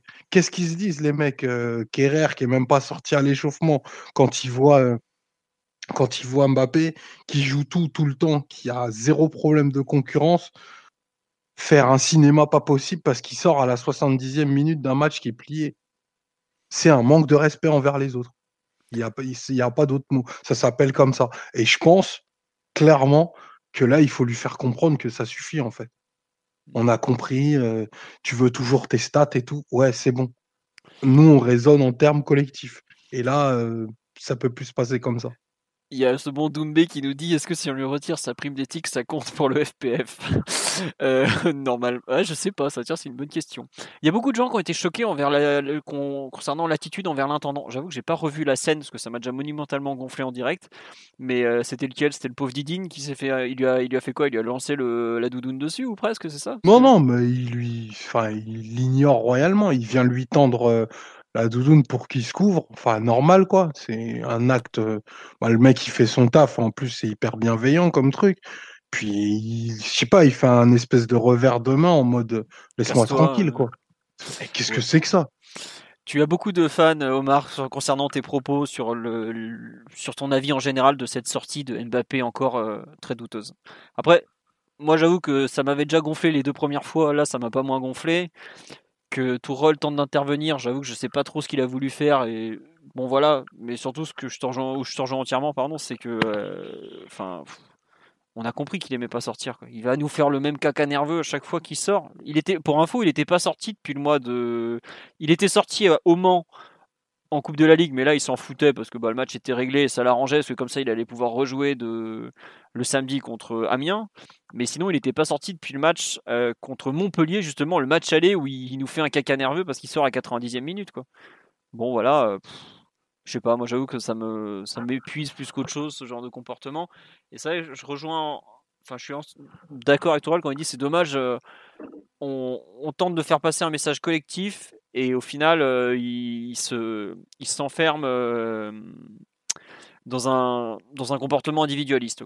Et ça, je trouve que ça va complètement à l'encontre du groupe, de ce qu'on tente de construire. Et c'est peut-être ça qui est, qui est peut-être plus gênant. Après, que personne, évidemment que personne n'aime sortir. Il voit qu'on joue contre une équipe de Montpellier qui est en train de craquer. Il a l'opportunité de rejoindre Ben Yedder en tête du classement des buteurs. évidemment qu'il n'est pas content. Après, j'ai envie de lui dire, euh, vu le nombre d'occasions qu'il a raté cette saison, parce qu'il a quand même raté pas mal, il pourrait être devant au classement des buteurs, euh, même sans sortir à la 68e minute d'un match contre Montpellier. C'est un peu. Euh, voilà quoi. C'est. Il y a en plus l'espèce de pseudo-menace derrière avec le Real Madrid, euh, en mode est-ce qu'il va, est-ce qu'il peut partir à cause de ça? Enfin, je trouve qu'il y a un côté malsain dans la relation. enfin, j'espère qu'il s'en sert pas pour faire pression par rapport au, comment dire, à, à, son contrat, enfin à sa prolongation, à son éventuel transfert, etc., etc. Mais je, je trouve que c'est il y a un côté un peu. Euh, je tente de, devenir insortable euh, dans le sens euh, impossible à sortir du match. Quoi. Et c'est un peu ce qui me gêne.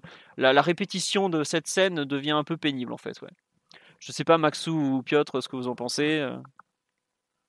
Ou Simon, là, tu dois être. Simon, Max, tu dois être bouillant en tant qu'avocat. Je t'imagine t'exciter d'un coup. J'aimerais bien entendre ce que Max a, dit, à dire sur. Ah oui, nous on veut Maxou l'avocat. De, de, spectacle. Eh ben, d'Inter, reviens. Bon, je crois que, je crois que Maxou s'est barré. Ah non, il est là. non, non, non, pas du tout, pas du tout. Euh, franchement, ça, ça me. Tu reproduis les, les, propos de Omar pendant 3 minutes et voilà. je, je, ne je, ne fais que souscrire à 100% et de la première à la dernière seconde à ce qu'a dit Omar. C'est-à-dire que.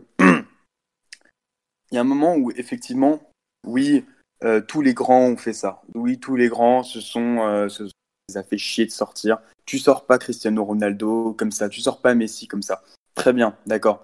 Tu Kylian Mbappé aujourd'hui, c'est quoi qu'on veuille en dire, quelle que soit la volonté de quelqu'un ou, le, nombre de buts ou le palmarès, c'est comme ça. Aujourd'hui, Kylian Mbappé, il a pris malheureusement heureusement une stature qui fait que il est devenu une star internationale qui, euh, en plus de son comportement de oui, il veut tout gagner, il est le compétiteur, euh, il est le compétiteur ultime, fait qu'il a aujourd'hui, il est dans une dimension où on doit le considérer comme à la hauteur de Neymar, peut-être pas forcément sportivement, mais au moins dans l'image qu'il qu'il euh, rejette. Et de la même façon que tu ne sors pas Neymar, de son point de vue, tu ne sors pas Kylian Mbappé. Donc ça, on l'a compris. Ça, effectivement, c'est quelque chose. Je ne sais pas si c'est légitime, mais je, ça me choque pas qu'il ça puisse euh, l'agacer. Effectivement, euh, que tu fasses un, peu la gueule euh, en sortant. bon, bah, j'aurais bien aimé en mettre deux, trois en plus. Je me, je me sentais pas forcément dans un grand soir. je venais de marquer. Très bien. Pourquoi pas? Vraiment, cette attitude de, de compétiteur, je, ça me dérange pas. Mais il y a un moment où la, la, frontière, elle est franchie à partir du moment où tu manques de respect à tes coéquipiers, où tu manques de respect à ton coach, et tu manques de respect un peu à, l'entendant. Donc, quand tu ne respectes pas déjà la première personne qui fait un peu ce que tu es devenu, c'est que tu as, un peu perdu les pédales sur ce que tu es réellement. Donc, il y a un moment où il faut juste. Je suis pas sûr qu'il ait besoin qu'on lui parle, qu'on le couvre, tu as juste besoin d'un petit recadrage sur aujourd'hui, quelle est l'autorité hiérarchique au Paris Saint-Germain. C'est pas Kylian Mbappé. Celui qui aligne le nom de Kylian Mbappé sur la feuille de match, c'est pas lui-même. C'est juste, tu as juste besoin d'un un, petit, ajustement. Alors ça va se régler en interne.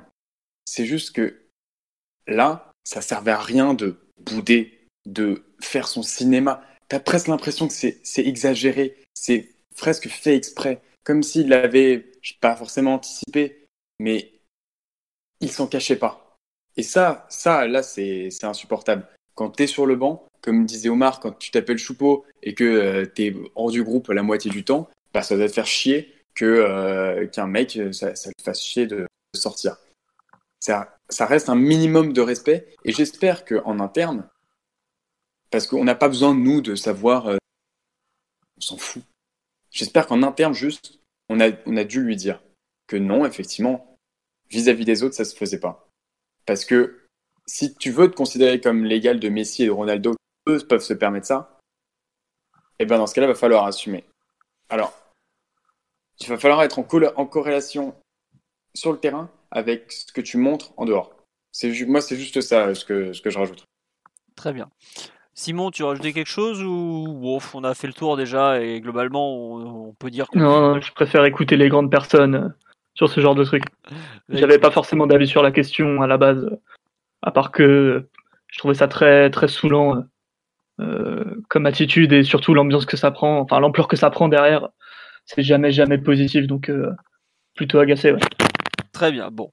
Euh, non, globalement sur, enfin sur le, live, il n'y a pas grand monde pour défendre euh, Mbappé puisque ça fatigue un peu tout le monde cette attitude. On me dit, euh, attendez, j'ai ado talentueux, agaçant, mais bon talentueux effectivement. Il y a un peu de ça. En fait, je trouve qu'il y a un côté un peu, je sais crise de, pas crise d'adolescence, mais pas loin quand même quoi.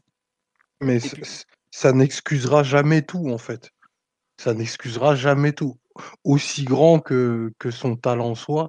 Et c'est vraiment pas une histoire. On, on, remet pas du tout ça en, en cause, mais enfin, ça, ça, va de pair en fait. Euh, S'il veut être légal des, des joueurs donc, que Max a, a nommé euh, tout à l'heure, ben, il le sera jamais sans les autres. C'est pas possible. Enfin, il est bien placé pour savoir que il gagnera pas des matchs de Ligue des Champions tout seul tout, tout Kylian Mbappé qu'il est. Donc, pourquoi, pourquoi, en fait, pourquoi avoir une, attitude aussi merdique, en fait? Pourquoi, euh, alors que tu es loué pour ta maturité, pour euh, ton talent, pour tes réalisations qui sont indéniables, tu te retrouves à passer pour un petit con pour un match contre Montpellier un samedi à, 18h30, quoi. Je veux dire, mais Kylian, je sais pas, mais ça y est, passe à autre chose. C'est, en fait, y a, on te sort juste pour te préserver, en fait. Parce que si, de, si, dans, un, si dans ce match-là, euh, il prend une latte par congrès à la 85e et qu'il se blesse, euh, ou par n'importe qui d'autre, celui qui se fait désinguer derrière, bah, ce sera jamais Kylian, ce sera toujours son coach. Et là, Tourelle, il se retrouve à, devoir justifier des trucs qui, en tant que responsable d'un collectif, sont juste injustifiables. Mais il en parle parce que c'est Kylian. Et ça, ben, n'importe qui, enfin, je veux dire, Neymar, il n'a pas joué contre le Real quand même, quoi. Tu vois?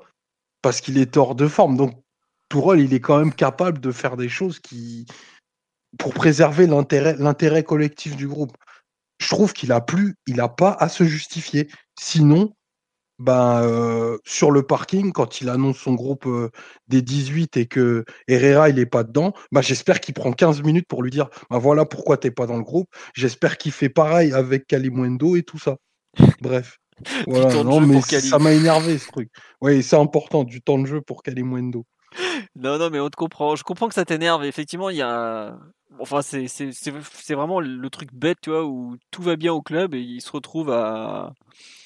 on se retrouve à faire entre guillemets un mini débat sur un truc pareil. Euh, on nous dit effectivement que euh, à propos ce que tu disais de se prendre une, latte en fin de match, regarde ce que Kim Pembe a pris euh, en toute fin de rencontre. Si, si Mbappé se péter le tibia à 5 minutes de la fin, il a tout gagné. C'est-à-dire saison terminée, plus de plus d'euros ou ce genre de truc. Pour, euh, pour un match, euh, aujourd'hui on est dans la gestion un plus totale. Euh. Puis je sais pas s'il se rappelle, c'est que l'an dernier il est surexploité en janvier, février, mars parce qu'on n'a plus que lui. Et résultat, il fait une finale de Coupe de France où il se pète la veille, il rate 5 cinq, occasions franches et il finit la saison par une déclaration ratée au trophée UNFP. Après, comme dit sur le live aussi, il sait très bien ce qu'il fait, il, il, est aussi en partie dans, dans sa négociation, mais c'est pour ça que je trouve, je trouve ça un peu malsain aussi. Quoi. Bon, si son contrat tient au fait que monsieur doit faire 90, 90 minutes à chaque fois et qu'il n'est pas content de sortir contre Montpellier, bah monsieur, il faut s'en aller. C'est pas grave en fait. Va, va, faire, va faire ça au Real, on va rigoler un petit peu. Surtout que Zidane n'est pas trop du genre à se laisser marcher sur les pieds par, par quiconque. Hein. Il va se manger la foudre kabyle, ça va être autre chose. bon, euh, non, mais je pense que c'est davantage que le côté euh, il faut jouer 90 minutes. Vous m'entendez ou pas? Oui, oui, on t'entend, Max. D'accord. Euh, non, davantage que jouer 90 minutes contre Montpellier, je pense que c'est surtout un côté statut qu'il entend acquérir et qui le qui l'énerve un petit peu de se dire ailleurs, effectivement, un joueur de mon niveau, tel qu'il puisse, tel qu'il peut se considérer, un joueur de mon niveau n'a pas à sortir comme ça de façon impromptue. Euh, c'est un peu lui qui décide quand est-ce qu'il sort, euh, de façon anticipée, en amont avec le, avec le coach. Euh, moi, je peux, je peux comprendre ce, cette attitude. Et tu vois, je suis moins sévère quand même qu'Omar, qui, j'ai l'impression, le, le, le, met sur, sur le même, au même niveau que les autres. Et pourquoi pas, hein, franchement, je peux comprendre aussi cette, cette, cette grille d'analyse, mais c'est juste que dans ce cas-là, il faut qu'il, faudra qu'il assume. faudra qu'il assume de se dire que, ouais, si tu fais ce, ce caca nerveux et si tu commences à t'énerver là-dessus, bah, va falloir euh, prouver dans les matchs qui comptent, donc les matchs, ceux pour lesquels tu as été recruté et ceux pour lesquels tu es payé très cher et pour lesquels le Real est prêt à mettre beaucoup d'argent sur toi, il va falloir que dans ces matchs-là, tu es aussi capable d'être présent et que tu n'es pas le premier, pas le, le, premier à demander le changement. Très bien. Tu veux rajouter autre chose ou c'est la fin Parce que je suis pas sûr? Non, c'était la fin. D'accord. Bon, euh, je vous propose de passer au thème suivant qui était de Neymar, euh, vraie fausse blessure, anniversaire, tout ça. Je suis désolé, l'ami Omar, je pense, va devoir nous quitter sous peu en revanche, parce qu'on s'est un peu trop étendu sur PSG Montpellier par rapport à ce qui était prévu. Euh, Omar, tu pars quand tu veux, hein, t'inquiète, il y a pas de souci. tes fans t'attendent, ils veulent que tu reprennes le, le, PSG. On, pense que tu feras un excellent président, m'a-t-on dit. Voilà. Je vais tirer la caisse et me barrer, moi. bon, vous voyez le, pourquoi on n'en fait pas un président tout de suite. La vraie mentalité française pour le coup. Voilà, bravo, bravo. gagne petit. le, vrai PSG.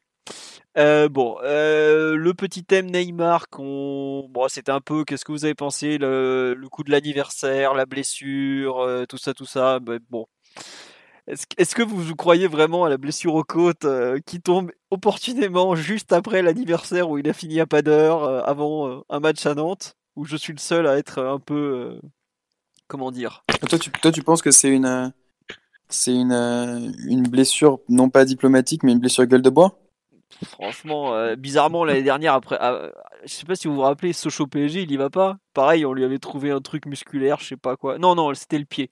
C'était la première année où, enfin, je, je- sais pas, tous les ans, je trouve qu'après le, après le, comment dire, après l'anniversaire, il y a une excuse qui sort. Donc c'est pour ça, bon, ce qui est important surtout, enfin, il, il a quand même joué 45 minutes avec les côtes euh, en vrac, quoi. Donc euh, bon, je, disons que j'ai du mal à, à accepter qu'il soit.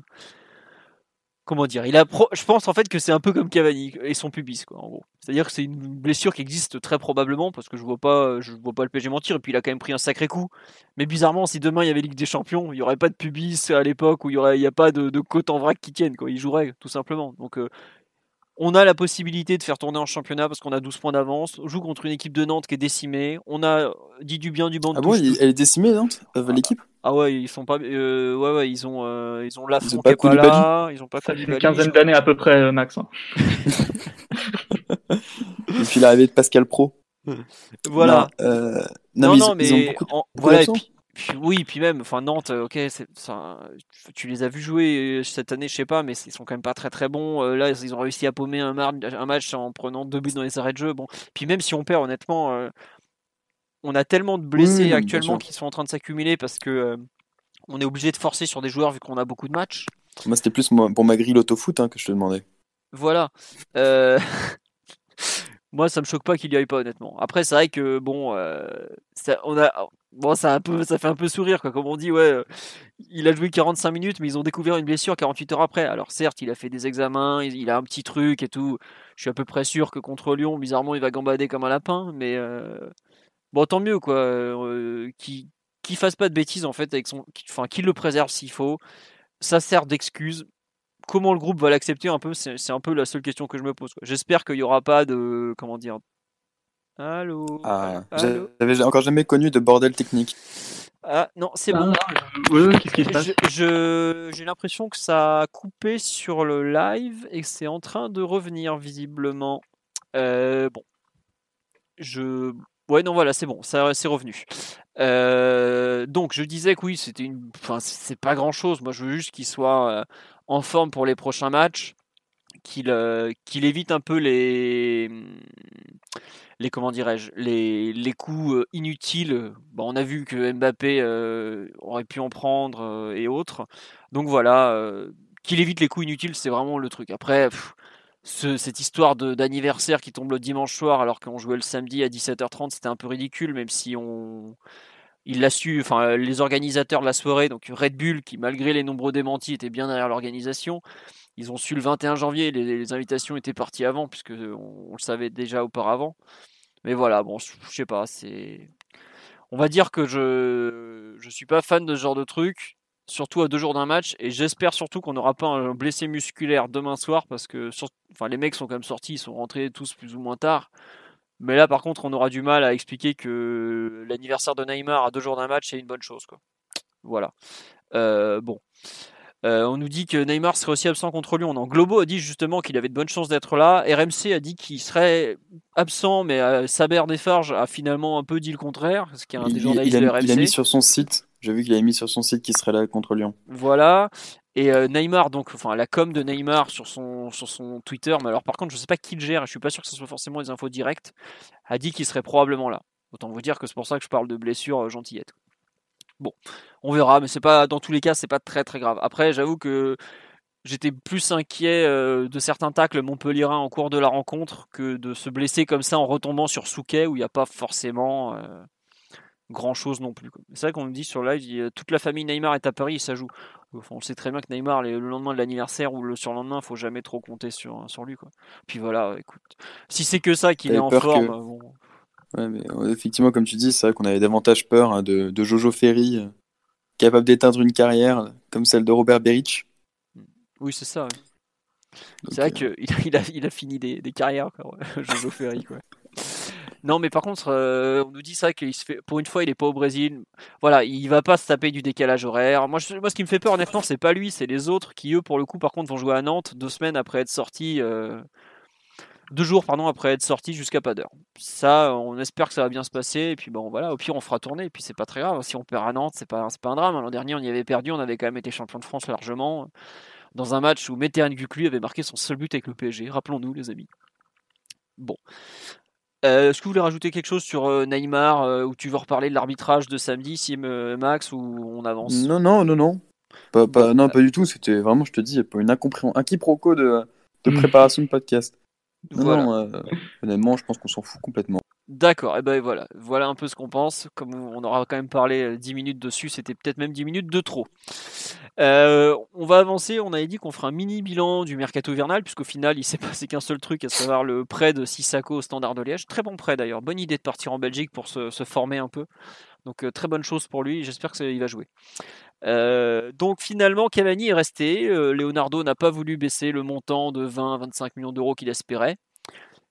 Euh, bonne chose selon vous ou pas d'ailleurs ce, fait que enfin, cette, volonté de retenir Cavani euh, jusqu'au bout de son contrat donc? Oui Simon? Assez, mitigé pour le coup. Je pense qu'il y a des, des pour et des contre qui étaient assez évidents.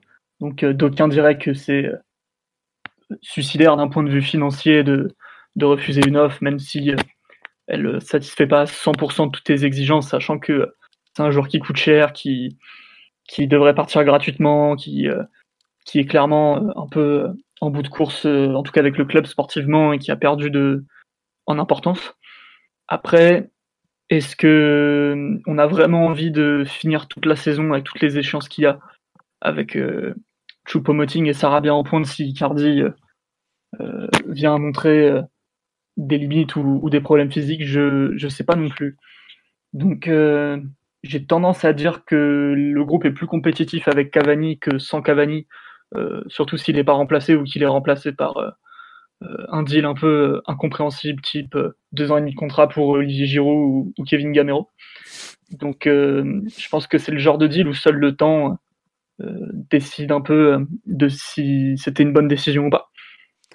Donc à voir sur le live, il y a ma foi peut-être le meilleur résumé que j'ai lu sur l'histoire. On nous dit sportivement c'est positif, financièrement c'est négatif, c'est bien ou pas bien selon le prisme qu'on veut prendre.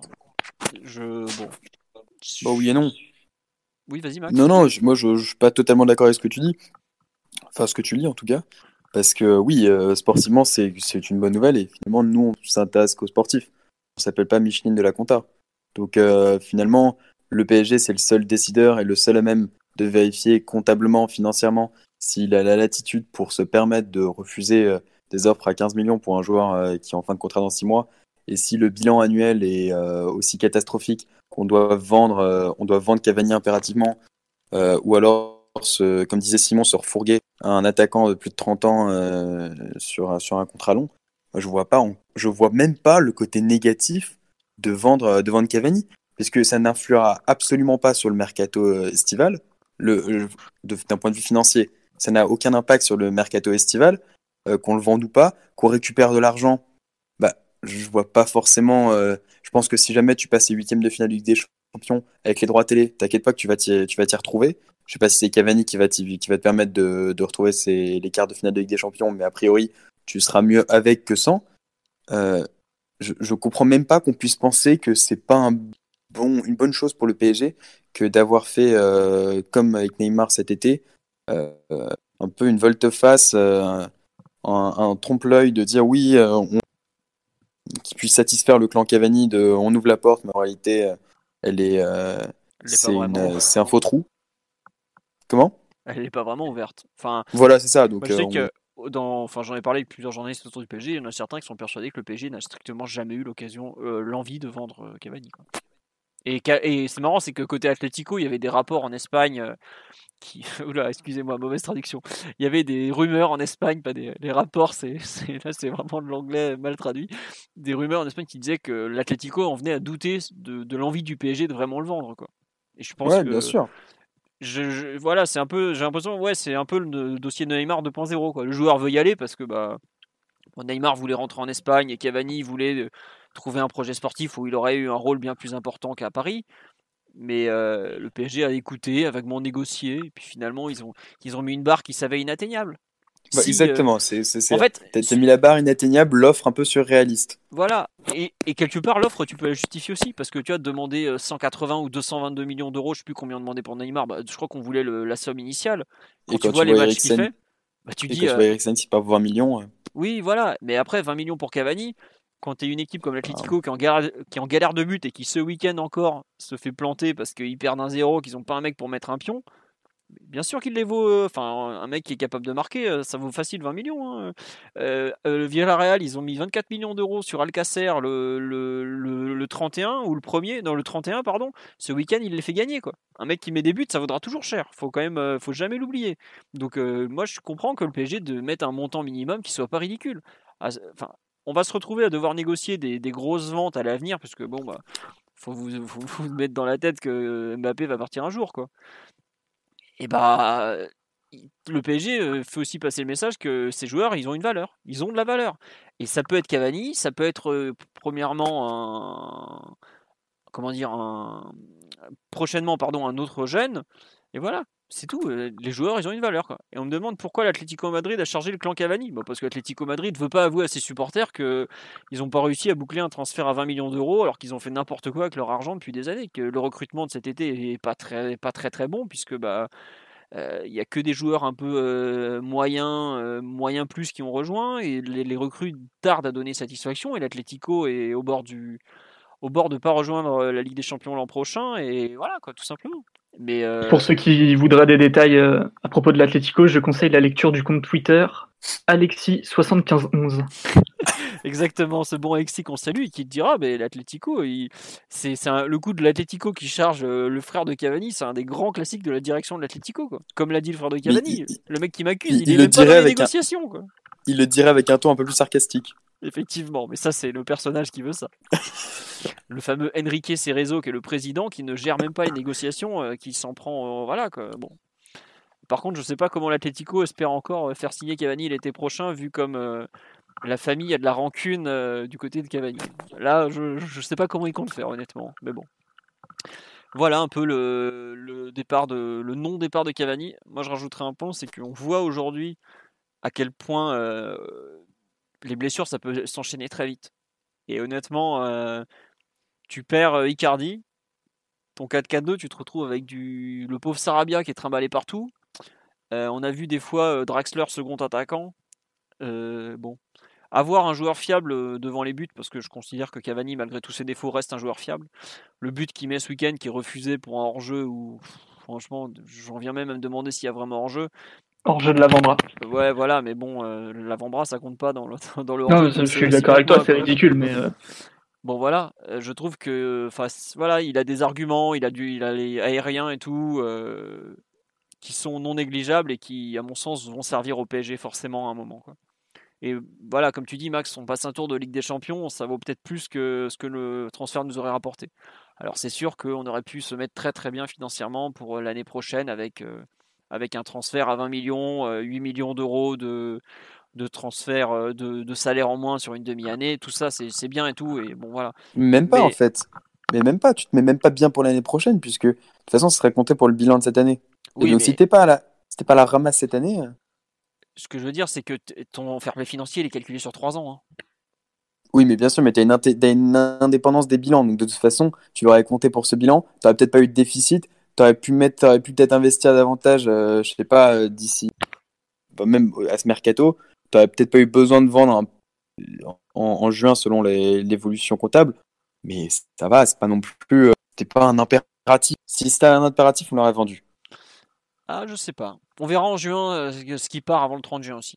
Mais ça, je pense, pour moi, je pense que c'était une façon, si tu le vendais, c'était une façon de te couvrir d'une éventuelle déconvenue sportive Enfin, tu vois ce que je veux dire, la conséquence économique. Oui, mais tu préfères miser. Oui, oui, je suis d'accord avec toi, mais tu préfères miser sur le fait qu'on puisse enfin passer un tour de Ligue des Champions et économiser ce, ce, coût euh, plutôt que, euh, que de, directement liquider en janvier en anticipant le 30 juin.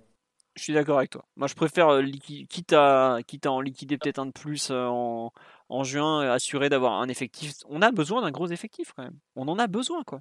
Enfin, là, je sais pas si vous vous rendez compte, mais on enlève Cavani de l'effectif hivernal pour aller à comment dire à Nantes demain. On se retrouve à appeler un jeune par exemple. Et on peut même pas appeler Aouchiche, le pauvre, il a joué, je crois, 90 minutes en Gambardella ce week-end. Donc on se retrouve à aller chercher, bah, tiens, Kalimwendo qui a pas joué parce qu'il était suspendu, par exemple. Donc voilà quoi. C'est c'est pas c'est pas rien quoi. On me dit Cavani doit avoir un deal avec United pour se froisser comme ça avec l'Atletico. Ah non, je suis pas sûr que Cavani jouera un jour en Angleterre honnêtement. Et c'est plutôt l'Atletico qui s'est froissé avec les Cavani que le contraire hein, pour le coup. Donc voilà. La réaction du cul, bah ça, allez les voir directement, ils sont assez grands, je vais pas parler pour eux, et puis en plus je ne saurais pas leur justifier honnêtement, donc bon, voilà maman Cavani, oui, maman Cavani a beaucoup trop parlé et elle aurait mieux fait de se taire malheureusement. Après, bon, son père, il l'a ouvert, mais lui, il dit que des conneries, donc c'est pas nouveau. Donc voilà. vous voulez rajouter quelque chose sur ce non-départ de, Cavani? Ou on passe au, mmh, Il reste un point d'interrogation quand même, c'est qu'il puisse se remettre à un niveau de forme physique décent, quoi, parce que enfin, on a beaucoup parlé de soi-disant de, manque de respect ou, ou, de ce genre de choses. Cavani, pour moi, depuis un moment, c'est surtout un joueur fragile qui a du mal à, revenir de ses blessures, qui a du mal à enchaîner, qui a, qui a beaucoup de difficultés physiques et c'est forcément dû à, à, son âge et un peu. Enfin, il paye aussi le, la débauche d'énergie qu'il a eu depuis plus de dix ans.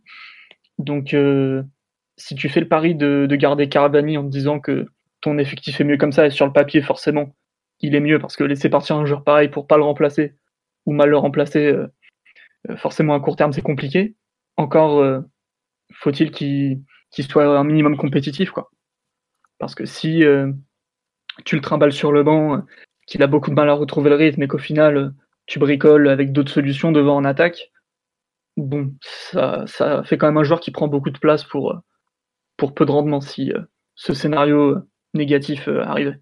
T'as pas été rassuré quand il a envoyé sa, sacoche en plein dans le mur sur coup franc euh, samedi là? La hanche est ah, Tu sais, euh, je tremble encore un peu à chaque fois qu'il bouge là. Ouais, ouais, ouais, ouais, ouais, ouais. Bon. Euh, bon. Non, mais on va voir. Effectivement, tu as raison, l'aspect physique est quand même un point clé. S'il joue trois matchs en, six mois, ce sera une connerie monumentale. Effectivement. Après, bon, j'espère que le PSG est quand même le mieux placé enfin, pour juger de l'état de santé du joueur quand même. Donc euh, bon. On nous dit que quelqu'un aime ta voix, Simon. Mais vous inquiétez pas, on donnera son numéro contre un petit billet. Euh, Je vais éplucher le live de ce pas. Euh, sinon, l'autre transfert, Kurzawa qui, reste, qui reste finalement, puisque la Juve se retire sur le dossier l'échange des Chiglio, comme dirait Mathieu, et Kurzawa honnêtement, euh, sur le coup, j'étais dégoûté parce que pour moi, c'était un super coup en termes de gestion des contrats et, que le profil correspondait mieux. Mais quand je vois à quel point on a besoin de Kurzawa tout de suite, alors que, que Deschilio et, revenait de blessure, euh, je me dis que des fois, on a un peu de bol au PSG malgré tout quand même. Enfin, je, ne sais pas ce que vous en pensez au final de ce non-transfert, euh, Max. Bon, non-événement pour ce non-transfert. On est obligé d'être un petit peu méchant en disant que. Enfin, obligé. Je vais être un peu méchant en tout cas. La Juve euh, a dû faire une analyse euh, de performance, une analyse euh, de personnalité, de comportement. Et au dernier moment, ils se sont dit Attends, il y a peut-être un, truc qui cloche. Surtout que Sarri n'avait pas l'air forcément très au courant ni du deal, ni de qui était Kurzawa réellement. Donc, bon, on dirait que les trucs improbables parfois n'arrivent pas dans le foot. Visiblement, c'est Sarri qui a refusé Kurzawa. Enfin, ça m'étonne pas. Après, il voulait un latéral offensif. Euh, bon, voilà, Kurzawa, il attaque mieux que Deschilio, il hein, faut quand même lui reconnaître. Ouais, mais il est un joueur de foot aussi. Tu es un peu dur avec Kurzawa, franchement. Euh. non, mais c'est. Enfin, Sarri, il a fait Mario Rui. Hein. Parce que j'ai toujours été un plutôt euh, Kurzawa enthousiaste depuis ses débuts à Monaco, mais bon. Les saisons font qu'au bout d'un moment, on est obligé d'être un peu, un peu sévère, quoi. Bah, c'est pas comme s'il avait réussi grand chose avec le PSG, je suis d'accord. C'est sûr. Bon, écoutez, euh, on va passer. Tu veux rajouter quelque chose, euh, Maxou, au fait? Euh, Non, pas du tout, mais je n'étais pas forcément convaincu de l'opération, même si comptablement j'ai très bien compris à quel point ça pouvait servir à récupérer des, des, j'allais des ségliers. Non, des chilios, c'est pas le même. c'est pas tout à fait le même, non? Oh, celui-là, c'est l'autre. non, euh, pour euh, 4 millions l'année pendant, euh, pendant encore deux ans de plus, euh, non, je préfère investir sur un, sur un vrai latéral de métier euh, et puis euh, conserver, euh, conserver Kurzawa qui au moins est disponible euh, comme ça le jour J. Je trouve pas ça, je trouve pas ça aberrant. Voilà, c'est comme tu dis, ça reste complètement anodin en fait. hein. Ok. On va avancer au thème suivant, le fameux point Dortmund que vous avez tous envie d'entendre. Donc, euh, comme je vous disais, je vous ai fait un article aujourd'hui sur le site euh, qui est sorti en milieu de journée, donc si vous voulez le retrouver. Dortmund jouait ce week-end euh, en Bundesliga à 15h30 contre l'Union Berlin. Dortmund s'est imposé 5-0 de façon logique et tranquille. Un match assez similaire à celui du PSG. Alors, c'était la première titularisation de Holland, le fameux Norvégien en attaque. Donc il y a eu forcément du changement dans le 11 de départ. On ne savait pas qui allait sortir du 11, même si on se doutait bien que c'était Torgan Hazard. Donc en gros, Dortmund s'est réorganisé avec Holland en pointe. Dortmund joue toujours en 3-4-3 hein, pour info. Euh, à gauche ou à droite et Sancho, pareil, ils inversaient souvent. J'ai eu l'impression de voir plus souvent Sancho à gauche et Reus à droite que le contraire. Mais bon, c'est pas c'est pas forcément très très très euh, comment dire euh, marqué dans le marbre euh, à, ce niveau-là puisque ça change constamment encore d'une rencontre. Euh, bon, Dortmund, euh, je sais plus qui a marqué au bout de deux minutes, mais en gros, ça a été une boucherie de mémoire. Il y avait un 2-0 après 20 minutes. et- Mais en fait, c'était pas. Un- c'est Sancho et Sancho Hollande qui marquent. Ouais, c'est ça, c'est Sancho et En Hollande. 20 minutes, ouais. Ouais, Ouais, euh, il marque à la 18ème, Hollande. C'est ça. Euh, et en fait, bah, il met euh, Sancho, je me souviens plus comment il marque, mais Hollande il coupe un centre euh, au premier poteau, de, enfin dans le dos. Hollande qui, euh, Sancho, il rentre dans la surface et il y a un tir contré. Ah oui, c'est ça, c'est euh, tir contré, Sancho. Voilà. Euh, bon, je sais pas si vous avez vu la première mi-temps, mais collectivement, c'était pas terrible. On voit que l'intégration de Hollande dans le 11 de départ n'était pas, n'est pas au point. Quoi. Bah, en gros, Dortmund est passé d'un d'un jeu en 3-4-3 avec un avant-centre qui était Marco Reus, qui a une fausse pointe, qui va se balader entre les lignes, un, vrai joueur de fixation et qui va prendre la profondeur qui est Hollande. Alors ils l'ont trouvé un peu en pivot, il y a notamment un moment une belle action où Hollande décroche, jeu en pivot, euh, Guerrero s'intercale depuis le côté gauche vers l'axe et il va jusqu'au but, c'est vers la 30e minute de mémoire. Mais on voit globalement que toute l'animation offensive est à reprendre en fait côté Dortmund. Et je suis pas sûr que l'intégration du, cyborg, comme on me le décrit, soit au- aussi simple que ça. Ça change vraiment beaucoup de choses honnêtement. Euh, il, apporte à la fois un peu la recherche de la profondeur de Torgan Hazard, mais euh, Torgan Hazard jouait sur un côté. Royce se retrouve à jouer entre les lignes, mais dans un rôle axial. euh, Enfin, il y a vraiment beaucoup de choses à changer. Et on a vu en première mi-temps que Dortmund avait du mal. Alors après, il, gagne 5-0 parce que la dernière demi-heure, Berlin a complètement lâché et il joue en. Enfin, il lâche l'affaire quoi. Mais jusqu'à l'heure de jeu, il y a un vrai match pour le coup. Il y a 2-0, mais c'est pas si évident que ça. faut quand même noter que encore une fois, le meilleur Borussen a été, à mon sens, euh, non pas Hollande euh, ni, ni Sancho, mais oui, euh, Allez, dis-le. c'est Julian Brandt. Franchement, il fait des, il fait des matchs au milieu de terrain. Quand je pense que Dortmund est allé chercher ce mec à 25 millions d'euros, c'est euh, c'est pour moi peut-être la meilleure recrue de l'été. Quand je vois qu'ils ont pris euh, au même prix Nico Schulz qui se retrouve arrière gauche remplaçant, ou des mecs comme ça dont, le Borussia a payé une fortune, que le Borussia a payé une fortune pour un apport très très moyen. Bon voilà. Et l'autre recrue, puisqu'on me lance dessus, Emre Can, donc a signé le 31 janvier à Dortmund, prêt avec option d'achat obligatoire, donc il va signer là-bas pour 4 ans et demi. Euh, il n'était pas dans le groupe puisqu'il arrivait à la veille du match. Il, est dans le groupe pour le match de demain puisque Dortmund joue dès demain en Coupe d'Allemagne contre le Werder Bremen. Donc euh, Werder Bremen euh, c'est un match qui va quand même les user physiquement, ça c'est bien. Et en gros aujourd'hui il viendrait pour être défenseur central, Emre Can. Donc il viendrait pour être je pense défenseur central droit. Akanji et Zagadou se retrouvent en concurrence pour le poste de défenseur central gauche. Et Akanji d'ailleurs a fait plutôt un bon match ce week-end en étant central gauche alors qu'il restait jusque-là sur des matchs assez moyens. Donc il va surtout apporter de la concurrence, le bon, euh, le bon Emre Can.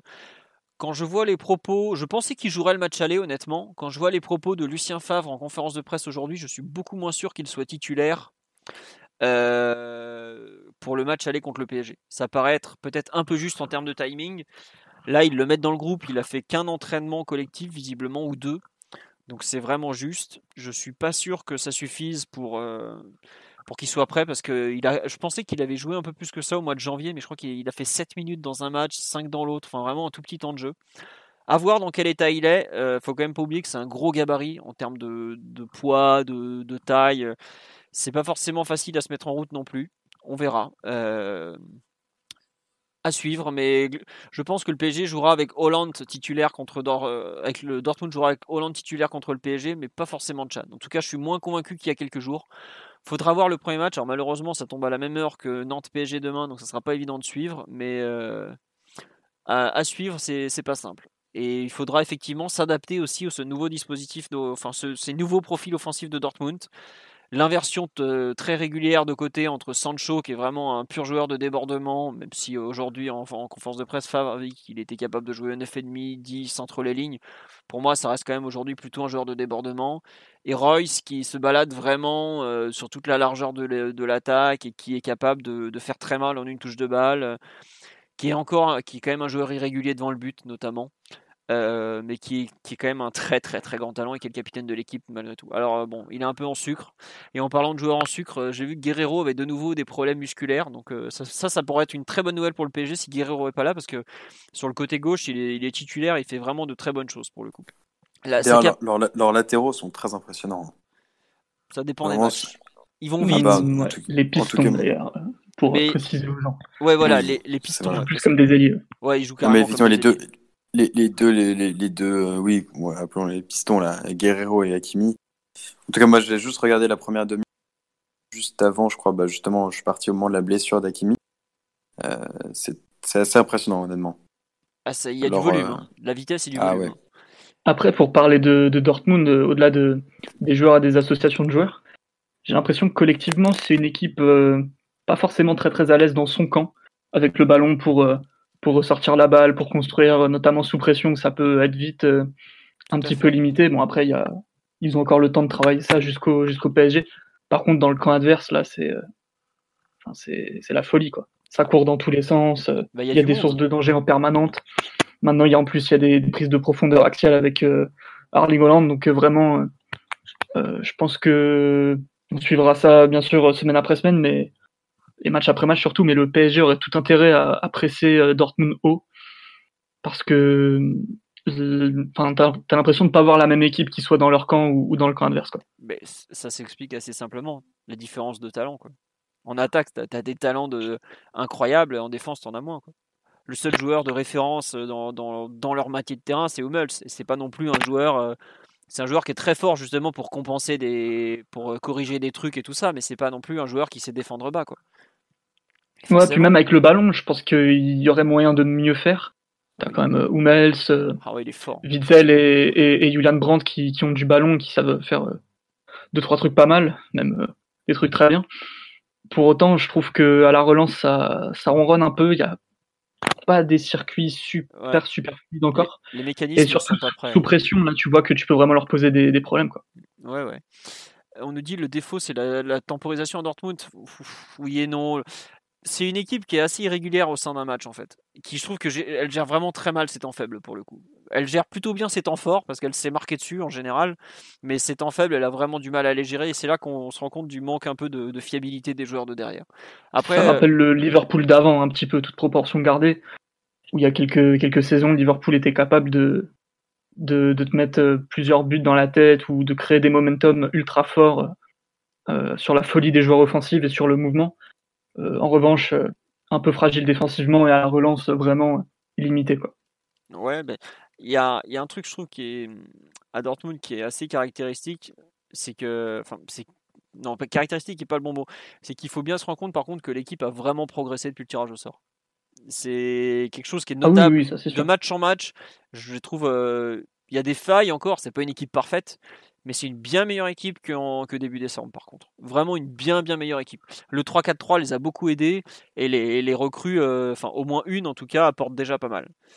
Ensuite, bon, il faudra quand même voir euh, sur la durée, euh, sur plusieurs matchs. Là, ils vont avoir des matchs compliqués, je pense, contre Brême, même si Brême n'est pas très bon en ce moment.